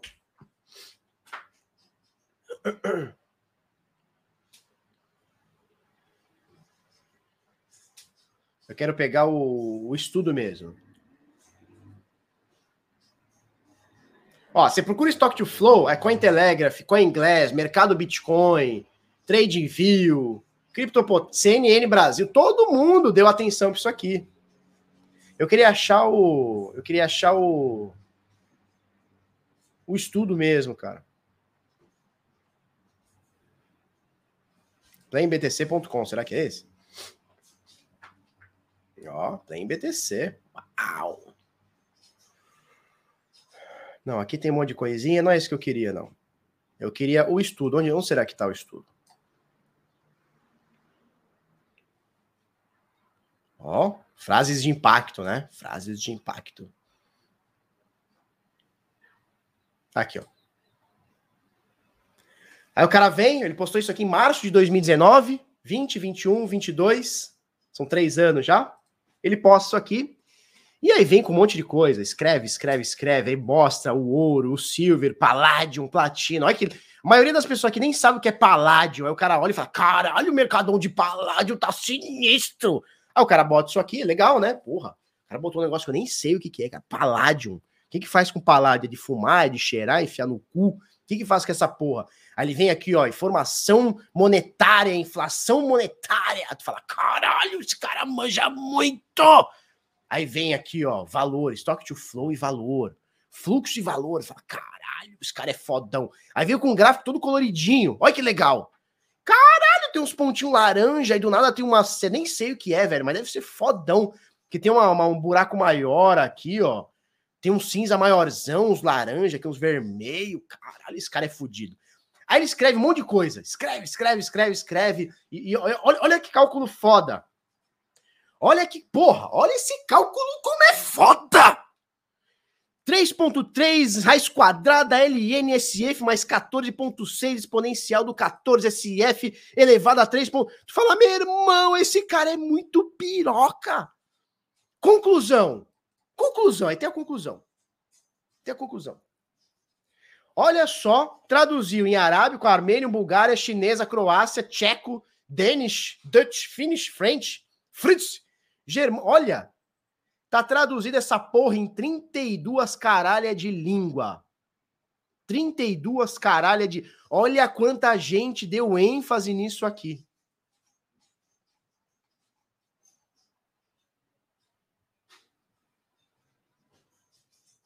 Eu sempre critiquei, sempre critiquei qualquer modelo de previsibilidade.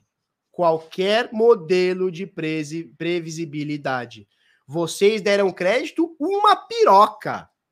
Vocês deram crédito uma piroca. Vai atrás de quem deu crédito e vai falar isso para quem deu crédito. Nós aqui nunca sempre criticamos, né? Então assim, cara, com dados, contexto, eu embaso o que você quiser, velho. Se você quiser que eu faça um texto agora, traga para você amanhã um texto cheio de dados, cheio de continha, elevado à trigésima potência aqui, ó. Cadê aqui, ó? Cadê as continhas? Quer que eu faça as contas? Eu faço, viado. Eu faço. Quer dizer que vai dar bom? Não quer dizer. Eu e o Marceleta estamos criticando isso aqui há muito tempo. Há muito tempo. Negócio é comprar Paládio. Porra, tá aqui no Stock to Flow, velho. Ele tá falando aqui, velho, que o Paládio, ó, o Paládio tem o estoque de 86, tem o Flow de 229. O Stock to Flow é 0.4. O supply de crescimento é 266%. O, pra, o preço por onça é 800. Irmão, eu vou comprar Palladium agora. Ah, não, eu li o Platino. Que eu nem sei que, que também, se é de cheirar, se é de pôr na bunda, eu não sei o que, que é. Cara, eu vou comprar Palladium agora. Vou comprar Palladium. Tá escrito aqui, velho. E outra, como que o Bitcoin não vai chegar a um milhão, cara? Como? Olha essa conta aqui. Olha essa conta, velho. O cara botou aqui o exponencial 14 vezes 6 elevado a SF dividido por 3,3. Como que não tá certo, velho? É óbvio, vai chegar um milhão, tá escrito aqui, velho. Velho, tá escrito aqui. Você não entendeu o que tá escrito aqui? Aqui, ó. A regressão linear da função de valor de mercado. Você não entendeu isso? Ah, peraí. Peraí.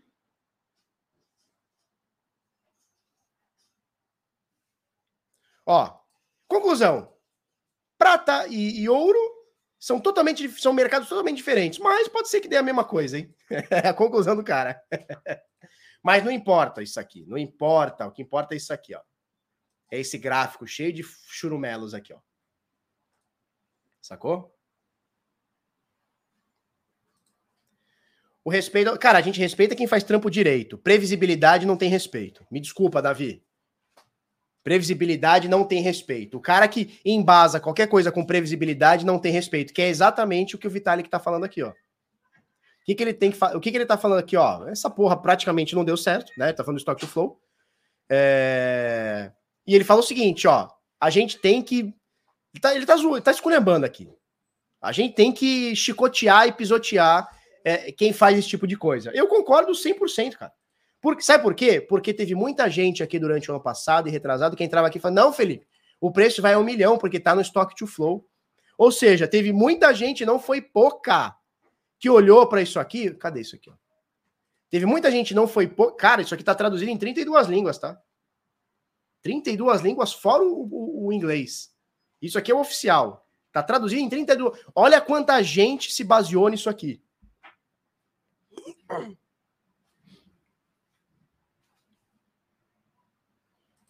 Por que, que não funciona? O que, que tem a ver o cu com as calças? Se você está pegando análise gráfica querendo prever o futuro, sim, não funciona.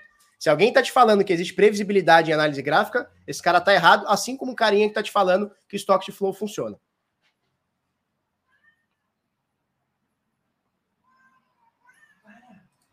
Quando a gente falava, apanhava. Agora, quando o Vitac fala. Não, cara, o pessoal tá. Aí, aí o. Aí o. Como é que fala? O Stock to Flow o Plan B, aí ele começou a atacar, olha só, ele não consegue atacar o argumento, ele ataca o argumentador. Olha o que ele falou aqui, ó. É, depois que crashou, é, algumas pessoas estão querendo pegar é, bodes expiatórios, né, para, sei lá, é, coisar projetos falidos, ó. Então, assim, ó, o que, que ele tá falando aqui, ó? Eles estão procurando os líderes, olha só, né? Então, assim, ó, re, é, é, é, vamos, vamos relembrar quem está quem tá com projeto falido aqui e tal. Ou seja, ele não atacou o argumento do Vitalik, ela, ele atacou o Vitalik, né? Criou aqui um espantalho. Falou assim: não, já que o Ethereum faliu, né? É, o, Vitalik está querendo criar uma, uma cortina de fumaça. É basicamente isso que ele está falando. Só que o Ethereum não faliu, cara. O Ethereum caiu de preço. Como tudo. Show? Exatamente. Existe estatística, existe probabilidade e não existe previsão de futuro. Exatamente. Stock to flow, exatamente. Stock to flow, né? Flow. Ai, ai. Mas o Vitalik tá merecendo. Cara, eu, eu não entendo assim. Eu entendo assim. É... O Vitalik criou uma parada foda que é são os contratos inteligentes, inteligentes dentro da blockchain. Então, a gente tinha o Bitcoin como dinheiro, e a partir da ideia do Vitalik, que não foi ele que criou o, o termo smart contract, a ideia smart contract, ele, ele, quem, quem fez isso foi o. Como é que ele chama, cara? Uh, que dizem até que é o que é o Satoshi. Como é que ele chama? Esqueci o nome do carinha. Esqueci o nome do carinha. Nick Zabo. Nick Zabo foi o primeiro cara que falou assim, cara, antes do Bitcoin, ele falou, cara, a gente precisa ter smart contract, a gente precisa ter contratos inteligentes. Ele é, ele, se eu não me engano, ele é advogado ou estudou direito, esse, esse tipo de coisa. Só que ele não colocou em prática. Quem colocou em prática foi o Vitalik. O Vitalik teve, ele, ele era escritor da Bitcoin Magazine, né? No passado, e ele falou assim: cara, vamos fazer o seguinte: vamos pegar esse tal de Bitcoin aí, vamos tentar na blockchain do Bitcoin colocar contratos inteligentes e ver o que, que rola. A turma falou: Ô Vitalik, você é um cara legal, tua cabeça é gigantesca, você é um cara até bonitinho. Até fofinho você é. Mas dá uma sentada lá, segura a tua onda aí. Ele falou: tá bom vou segurar a minha onda. O que, que ele fez? Ele foi lá criou o Ethereum, 2014. Né? Muita gente diz que, que Nick Szabo é um possível Satoshi. Muita gente diz que é.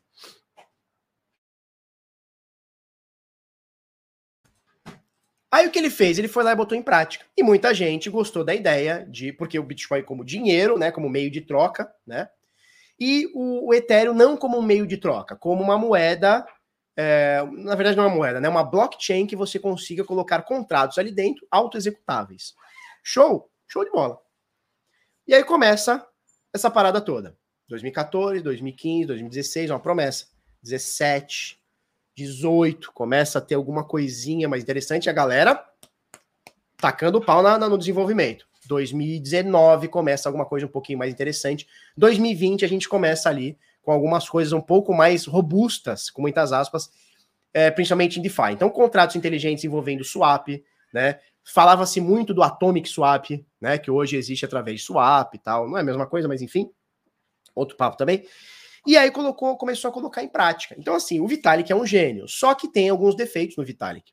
Eu não estou falando do, do, do, visual dele, do cabeção de abroba, tá? É, o defeito dele é que o, o não é dele, né? Do, é do, acho que é do Ethereum. Ele é, um, ele é um, um, gênio, é um moleque de 20 e poucos anos, é um gênio, só que é um cara que manda e desmanda no Ethereum. Eu acho que assim, o legado dele, cara, é inquestionável. Ninguém vai falar que o Vital, ah, não, cara, é inquestionável. O que o Plan B tá falando aqui é a grande merda. Era o momento dele pegar esse chapéuzinho dele, reconhecer falar assim, cara, não deu certo, Fiz um negócio aqui, modelo de previsão, não deu certo, não tenho como estimar a demanda, mesmo com aquele meu cálculo muito louco.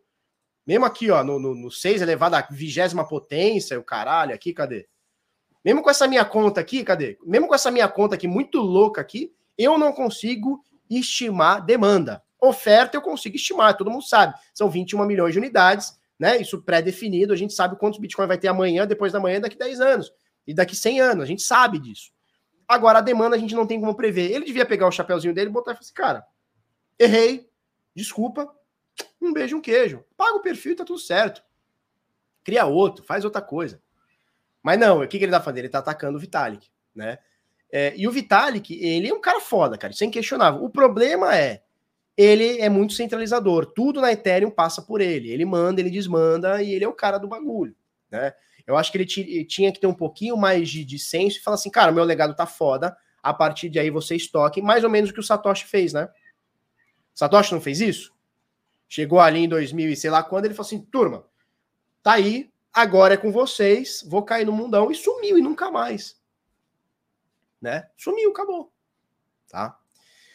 Bom, CZ, a tecnologia blockchain não é adequada para práticas criminosas. Por que ele está falando isso? Porque saiu um relatório da FBI dizendo o seguinte: olha, o, o, crime, saiu esses dias, né? O crime envolvendo blockchain, envolvendo cripto, etc., está aumentando muito, turma. Está aumentando muito. Cripto foi feito para você tomar golpe, ser roubado e práticas é, erradas e tudo mais, tudo mais. E o CZ está falando uma grande verdade. É uma verdade inconveniente para governantes, que é o seguinte, ó, a blockchain não é adequada para práticas criminosas. Por quê? Porque a blockchain é um livro aberto.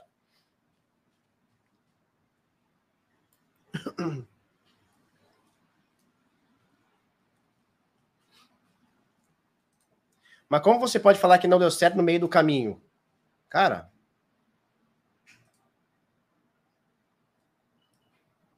Ó, o cara estimou até aqui. A partir do momento quando ele soltou, já deu errado já logo de cara, velho. Tá bem longe.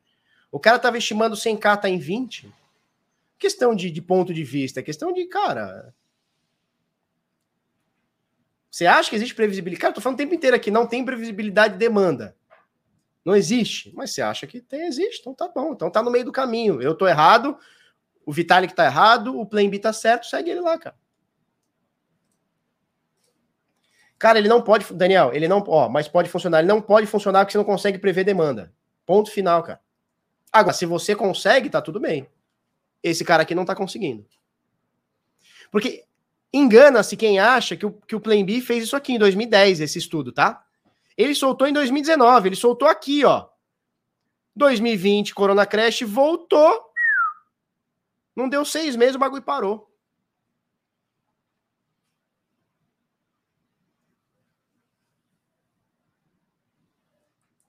Show? Prevê o número da Mega Sena, prevê sim. Mas o Vitalik já fez várias postagens sobre a necessidade do seu afastamento. Já fez, mas se afastou? Porque o, o, Satoshi, ele postou lá no Bitcoin Talk, né? Ele falou o seguinte: olha, turma, agora um beijo para vocês. E sumiu. Foi o que o Satoshi fez. Ele não ficou assim, gente, vou embora. Gente, vou embora. Gente, vou embora, gente, vou embora, gente, vou embora, gente, vou embora. E continua. Gente, vou embora, tô indo. Uh! Não, cara. Um dia ele fez uma postagem, ninguém esperava. Ele falou assim: ó, gente, acho que minha contribuição tá aí. Agora segue o barco. Segue o barco. Vambora. E nunca mais e nunca e sumiu. Agora, o Ethereum fica, não, eu vou sair, hein? Vou sair, vou sair, vou sair. E não sai. E aí? Enfim. Veja, eu não tô falando mal do Vitalik. Acho é um, é um gênio, o moleque é foda. Foda pra caralho. O legado dele tá aí, porra. Mesmo que o Ethereum não dê certo, o legado do smart contract, o EVM, o smart. Cara, é um legado muito foda, é que nem o Bitcoin. É, esses dias perguntaram para mim no, no Instagram, Felipe, se o Bitcoin falhar por qualquer motivo, Cara, o Bitcoin pode falhar, o Bitcoin pode acabar, pode. Cara, mas a ideia do dinheiro descentralizado não morre. A ideia do dinheiro descentralizado, esquece cotação, esquece preço. A ideia do dinheiro sem intermediário não morreu. Pelo contrário, ela vai ficar cada vez mais fortalecida. O lance do Ethereum é a mesma coisa. É o smart contract, é o contrato inteligente, é você conseguir rodar aplicações, é um computador descentralizado. Qualquer um pode ir lá, desde que tenha o dinheiro para isso, né, o gas para isso, pode ir lá e resolver a parada, cara. Você entendeu? Show? É, ó, o Leonardo fala o seguinte: eu, na minha opinião, acredito que o cara não quis acertar em cheio, é um modelo de previsão. É, não tinha a, uma assertiva de mãe de nada. Se olha a linha de preço, papapá. Tá, Leonardo, só que se você pegar o ano passado, teve dois meses que acertou em cheio. O que, que, o, que, que o Plan B fez no, no Instagram dele, no Twitter dele? Ele botou uma foto de um sniper. Né? Ou seja, quando acerta em cheio, ele falou: acertei em cheio. Olha que fodão. Acertei em cheio, sou o piroca, acertei em cheio. Quando não acerta em então, não, então, a intenção não é acertar em cheio. Então, peraí. Peraí, né? Peraí. Bom, é, é lógico, vai ter 18 modelos. Eles vão ficar reescrevendo até uma hora que acerte. Tem o primeiro modelo, ele foi, não tá legal. Aí fez o segundo e não tá legal. Tem o terceiro, vai ter o quarto, vai ter o quinto, vai ter o vigésimo. Até uma hora que alguém fala, cara, chega, você vai ficar tentando acertar a demanda até quando? Show?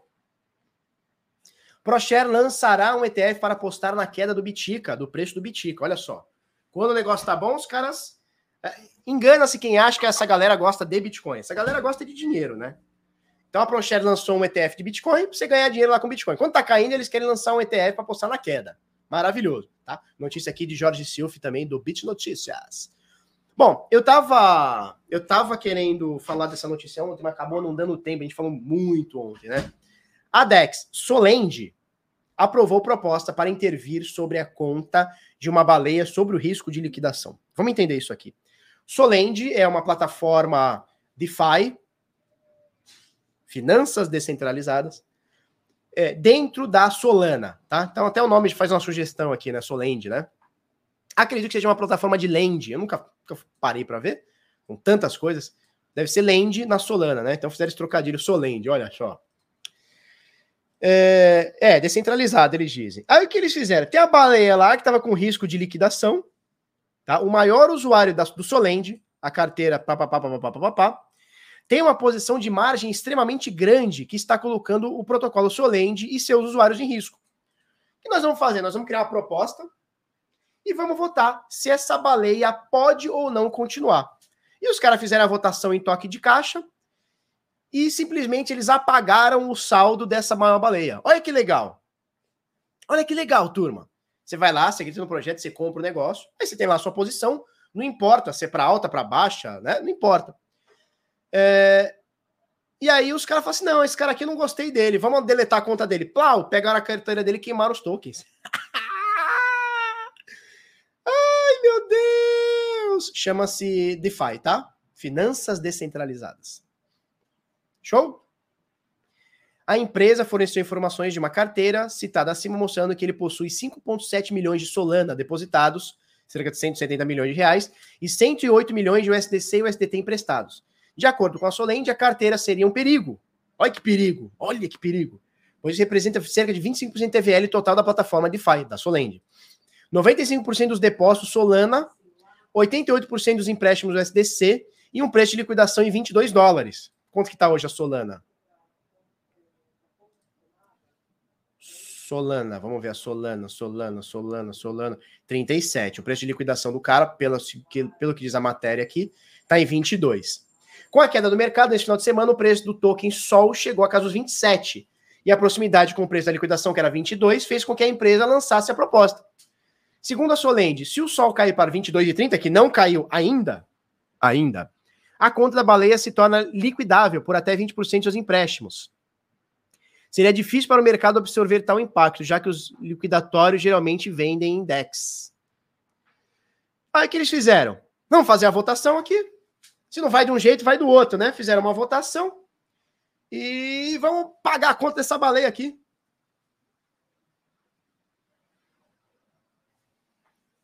É isso.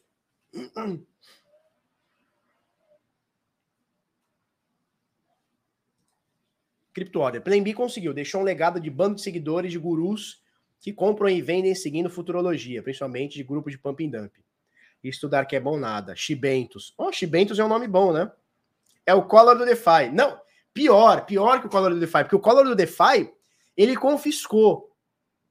Ele confiscou, um dia podia liberar, podia que sim, podia que não. Você entra na justiça, recebe daqui 300 anos. Esse aqui é diferente. Eles liquidaram o cara, zeraram o cara. Flau, tchau. É isso. Olha, se não tá bom pra gente, você sai. Aí você fala assim, aí você pode questionar e falar assim, não, cara, eu acho que eles estão certos, porque é, o que vale é, é, o protocolo ser saudável. Mais do que uma baleia, a gente tem que salvar as outras pessoas. Legal, legal, show de bola. Nesse teu raciocínio, o que acontece? Mataram uma baleia, mataram. Greenpeace daqui a pouco volta aí. Daqui a pouco o Greenpeace aparece na live aqui. Meu Deus, mataram a baleia. Qual que é o problema disso? O problema é o autoritarismo. Hoje, eles estão achando que essa baleia aqui fazia mal para o protocolo. Certo? Amanhã, eles vão achar que a sua carteira, que está indo contra o que eles querem, faz mal para o protocolo. Depois da manhã, eles votam que o protocolo é todo deles, como pelo jeito já é, e pega o dinheiro de todo mundo. Então, isso aqui abre uma margem absurda para autoritarismo. E quando a gente está falando de DeFi, cara, cara, ah, esse cara vai ser liquidado, vai ser ruim protocolo. Cara, quem está no protocolo que tem que entender os riscos, velho. O cara foi lá meter um bilhão lá dentro. Se o cara for liquidado, é assunto de quem está no protocolo, assunto de quem está na Solana, é assunto de quem está, cara. Você tem que entender os riscos. Tem que entender os riscos. Isso está me parecendo que nem governo, né? Ah, não, a gente não quer que você compre Bitcoin porque a gente quer, quer manter você seguro. Como? Como quer me manter seguro? Não, eu não deixo você comprar, tem a lei do consumidor, porque se você comprar, você pode se enganar. Como? Deixa eu ser enganado se eu quiser, caralho. Então, assim, quando a gente fala de DAO, organização autônoma descentralizada, é o caralho. Isso aqui são empresas, não necessariamente precisam ter um CNPJ, não precisam ter um SIC, um CPF, um CNPJ. SIC, essa eu tirei do fundo do baú, né? Oh, meu Deus, feio. Tá, velho, mostrou a idade. SIC, né? SIC RG. SIC RG comprovante de residência.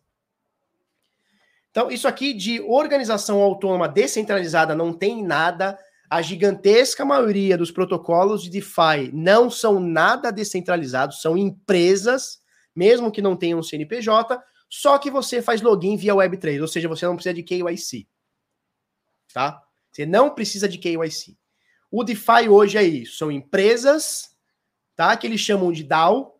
DAOs mesmo a gente tem muito pouco, a gente pode citar algumas, por exemplo, a MakerDAO, a gente pode citar, por exemplo, minimamente ali a Uniswap, tá? Minimamente, são poucas organizações de fato descentralizadas ou se tornando descentralizadas. O que a gente tem que entender é o seguinte: centralização não é binário, eu falo isso algumas vezes. Centralização versus descentralização não é binário, é ou não é. Ela pode ter níveis, ela pode ter, sabe, níveis de centralização e descentralização.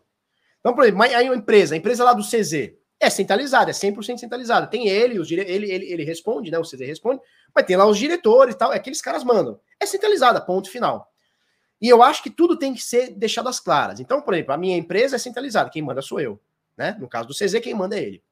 Essa aqui, os caras ficam tra tra transvestidos aqui como uma DAO, como um DeFi, mas na verdade é uma empresa, é meia dúzia de caras. É meia dúzia de caras. Só que eles gostam de usar o termo DeFi, eles gostam de usar o termo DAO, porque parece, soa bonito, né? Ah, é descentralizado. Aí você bota o dinheiro lá, os caras decidem se você tem direito ou não. Olha que foda. Então, assim, vamos entender o que é uma Uniswap. É uma corretora sem KYC. Por que, que você diz isso, Felipe, da Uniswap? Ué, porque o ano passado o governo chegou e falou assim: ó, vocês não podem trans... coisar tal tokens, tal e tal token. Eles falaram, tiraram o dashboard. Não é do DeFi, porque do contrato eles não conseguem tirar, ninguém consegue tirar, né? Tá no contrato, tá no contrato, acabou. A, a blockchain é, é, é, irrevogável, né? Imutável. Tá lá, o contrato vai ficar lá para sempre. Ponto final. Mesmo que tenha saldo zero, o contrato tá lá. Só que eles tiram do dashboard, ou seja, eles são centralizados. Mas são menos centralizados que uma Binance, são menos centralizados do que uma mercado Bitcoin, por exemplo. São menos centralizados. Mas tem um nível de centralização ali, não tem jeito. Agora, o que, que é o DeFi? é uma corretora Web3. O DeFi não. O que, que é uma, uma DEX? É uma corretora Web3. O que, que é a AVE? Entra lá na AVE lá. Você entra lá na AVE lá. Não, não quero conectar minha wallet, não. Você entra lá na AVE. O que, que é isso aqui? É um protocolo de empréstimos que não é que ele é descentralizado. Não é que ele é descentralizado. Você loga via Web3 você loga sem KYC. Então você pode emprestar e tomar empréstimo sem botar seu nome e seu CPF. É só isso, porque atrás existe uma DAO, que eles chamam de DAO, que é meia dúzia de cara que manda e ponto final. Agora, isso invalida o DeFi? Não, cara, não invalida. O que você tem que entender é, de fato, as nomenclaturas, o que elas são, o que elas não são. Sacou? Não adianta você achar, ah, são finanças descentralizadas. Não, são finanças que você tem o controle. Ou melhor, você tinha o controle, porque isso aqui abre uma brecha fodida, tá? Isso aqui abre uma brecha fodida. Se a comunidade como um todo não for contra isso aqui, não desfazer esse, esse DEP aqui a zero, tá? Se isso aqui não for desfeito a zero, se isso aqui não for rechaçado assim, ó, imediatamente abre um precedente muito grande. É na Soland, Solend, pode ir para uma BSC, pode ir para uma Matic, pode ir para uma Ethereum, pode virar tudo. A DYDX é a mesma coisa, é uma corretora sem KYC, ó, DYDX. É uma corretora que tem um nível de descentralização maior, mas mesmo assim é centralizado. Eles colocam aqui, ó, Trading Decentralized, Powered by Starkware. É a empresa dos caras. A empresa dos caras é isso aqui, e eles dizem para você que é trade descentralizado. Não, não é trade descentralizado. É trade sem KYC. Esse é o nome.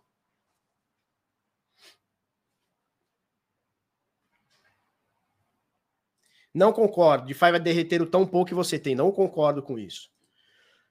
Gente, eu estou fazendo uma crítica à nomenclatura, tá? Por, por que, que, eu digo que isso aqui não é descentralizado? Primeiro que eles estão mostrando o nome da empresa aqui, ó. Pau, Starkware, tá?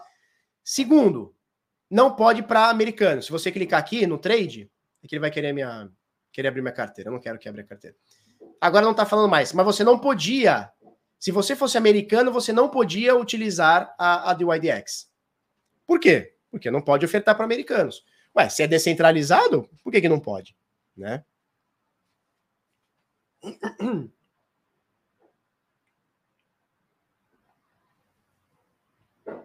Isso aí, o nome é falsa descentralização. É que, é, eu repito de novo, tá? A gente entende descentralização como se fosse uma coisa binária, é ou não é, e não é assim. Você tem no nível de 0 a 100, entre 0 é cent... nada centralizado e 100 é, seria 100% centralizado. Isso aqui, cara, é um 70, talvez. Por quê? Porque você tem a opção de conectar com a sua carteira e, e você faz check, você faz login via Web3 e não via via KYC, via documento. Não, não tem problema nenhum. Eu gostaria muito de usar o IDX. Se eles saírem, se eles saírem da, da rede Ethereum e forem para outra rede, sei lá, uma rede Polygon, se eles forem para uma outra rede, EVM, cara, eu quero utilizar muito a DYDX. Eu quero muito fazer trade na DYDX para não ter que passar por Binance, para não ter que passar por Bybit. Cara, eu quero muito fazer trade aqui dentro. Quero muito. Só que eu entendo que por trás aqui existe uma empresa. Só que quando eu conecto com a minha carteira, eu só estou exposto aqui à ordem que eu fizer.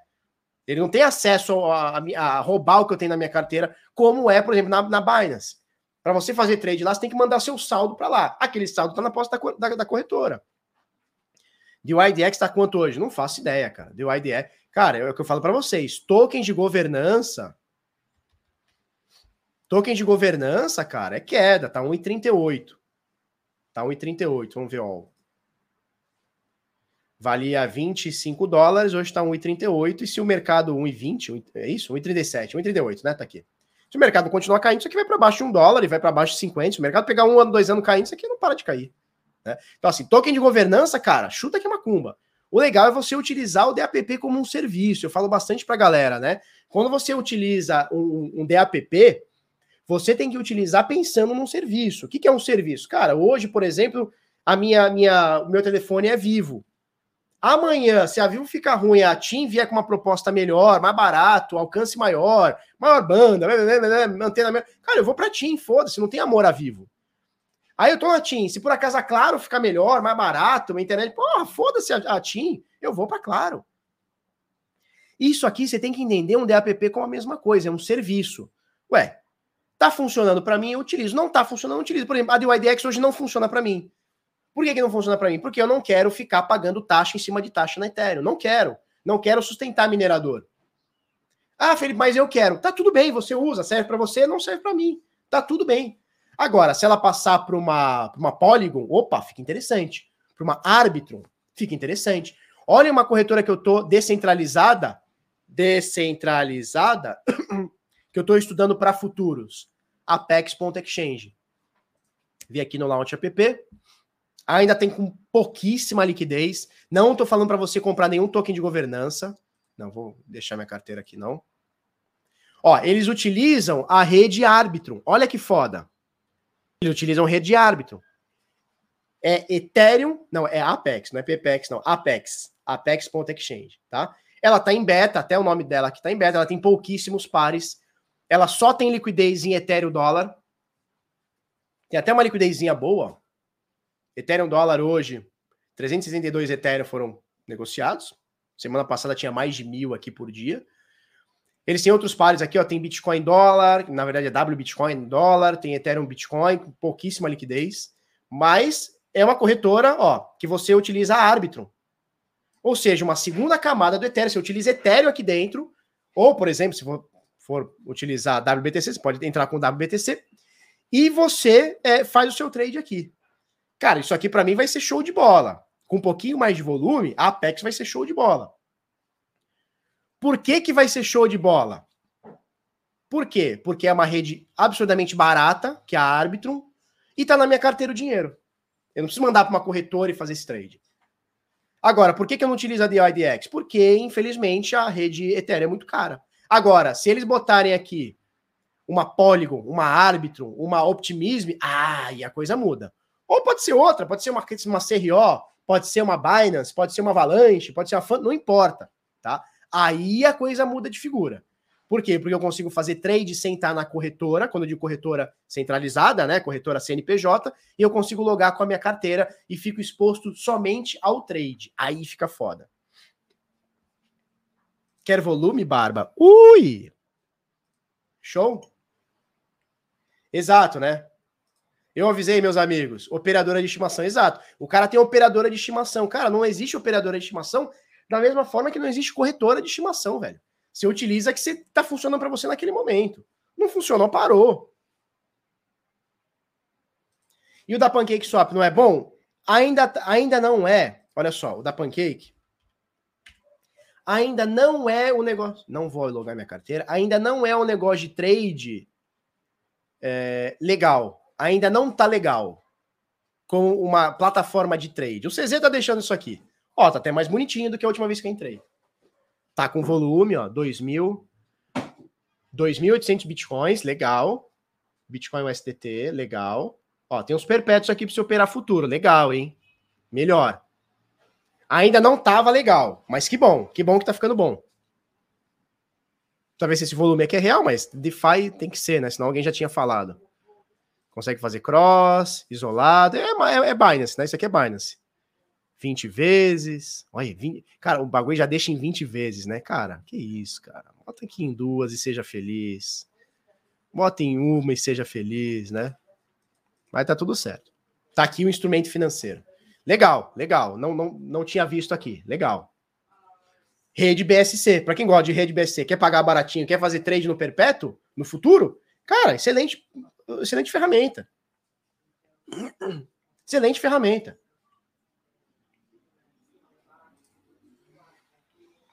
Show?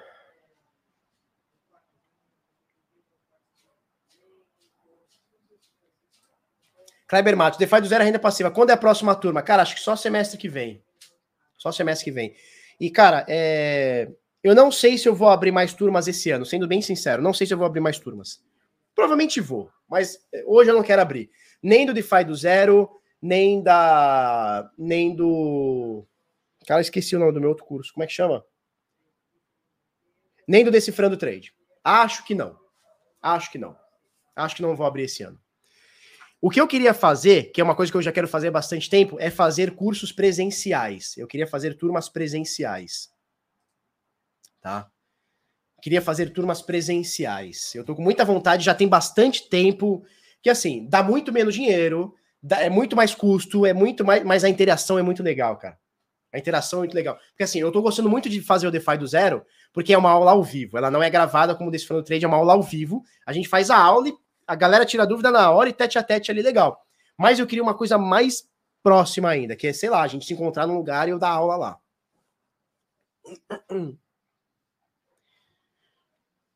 Em spot não dá para fazer? Então, o que dá para fazer na Pancake Swap ainda não.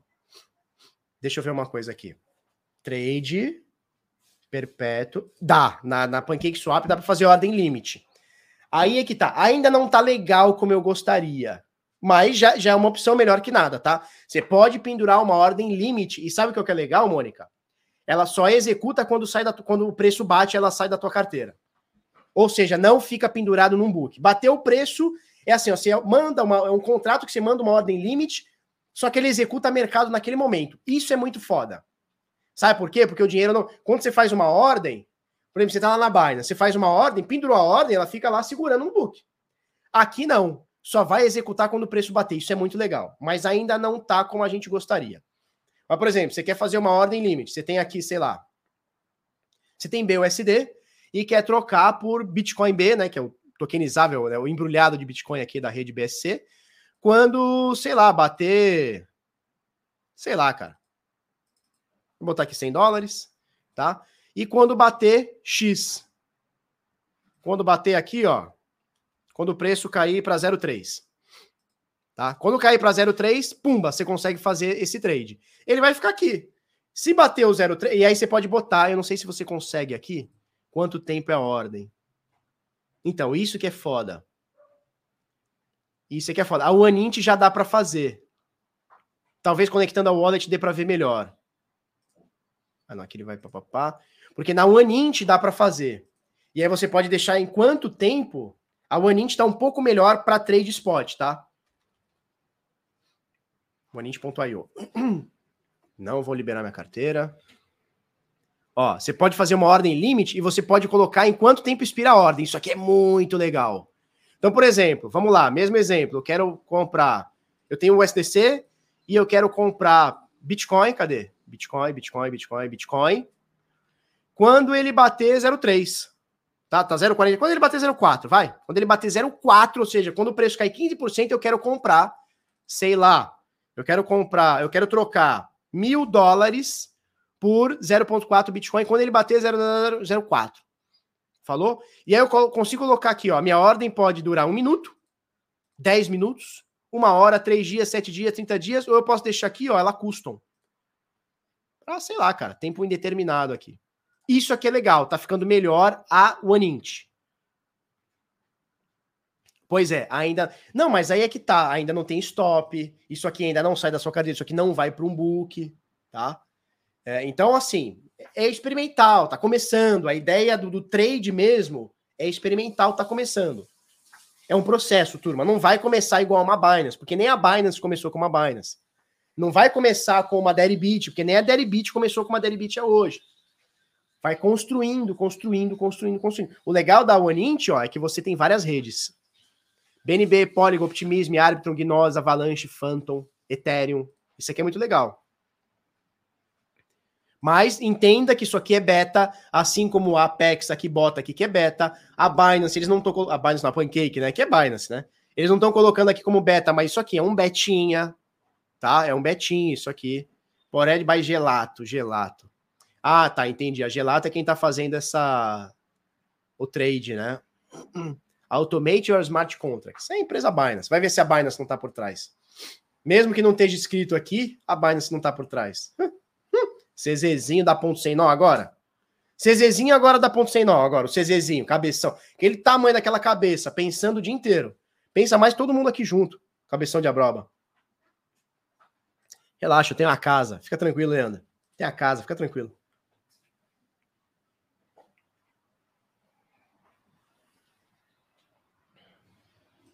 Se puder olhar a DeFi da Bifi. Cara, eu gosto da Bifi. Já fiz bastante coisa ali.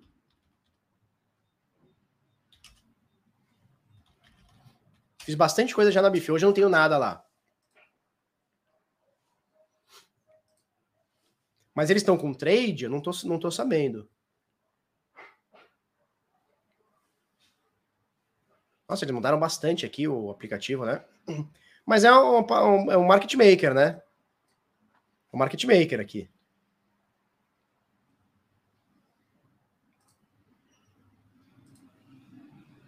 É, aqui ele vai querer que eu compre. A buy? O que é buy aqui?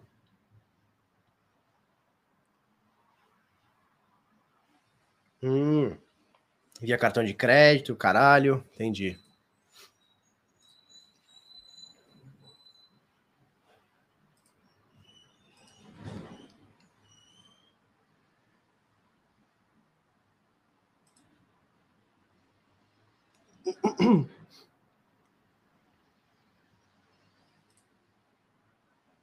Vixe, Maria. Ó, o STB ou na Pancake Swap. Bota lá seu dinheiro lá. Min, também perdeu o PEG. Dei. Dei meu dinheiro, né? Dei meu dinheiro e fiquei sem. Cara, eu gosto da Bifi. Eu gosto da Bifi.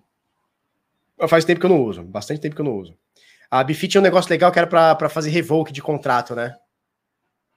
Ela tinha um negócio legal que era pra fazer revoke, era bem legal, mas eu não sei mais onde tá isso aqui. Talvez tenha que conectar o wallet, eu não quero. Era uma mexidinha aqui.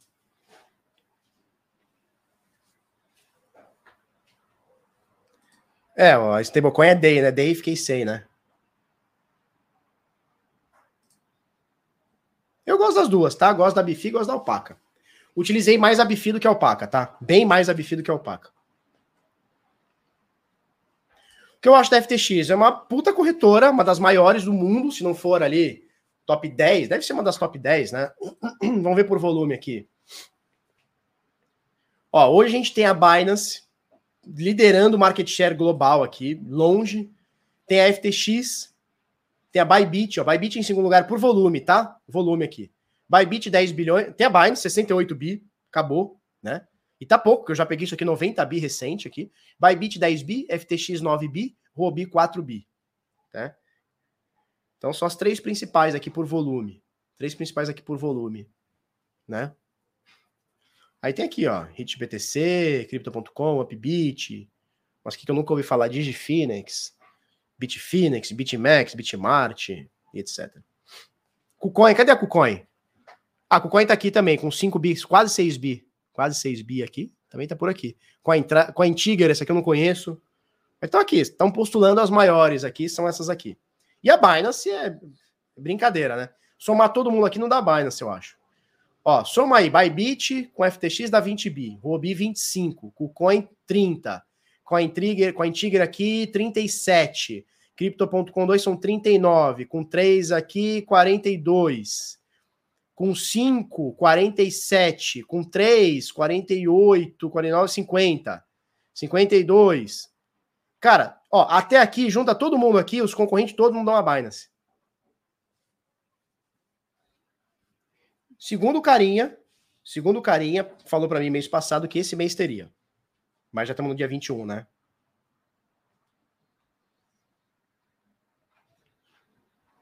A Biswap. Eu utilizava a Biswap para fazer pool de liquidez com ela. Não sei como é que tá hoje. Biswap é uma DeFi que na teoria seria excelente, mas nunca dá certo. Comprar Bitcoin lá. Ah, entendi. Cara, mas como assim?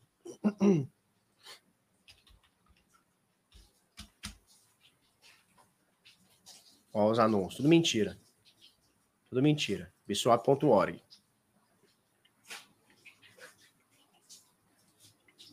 Cara, por que você não consegue comprar Bitcoin? Você faz trade aqui, não é isso?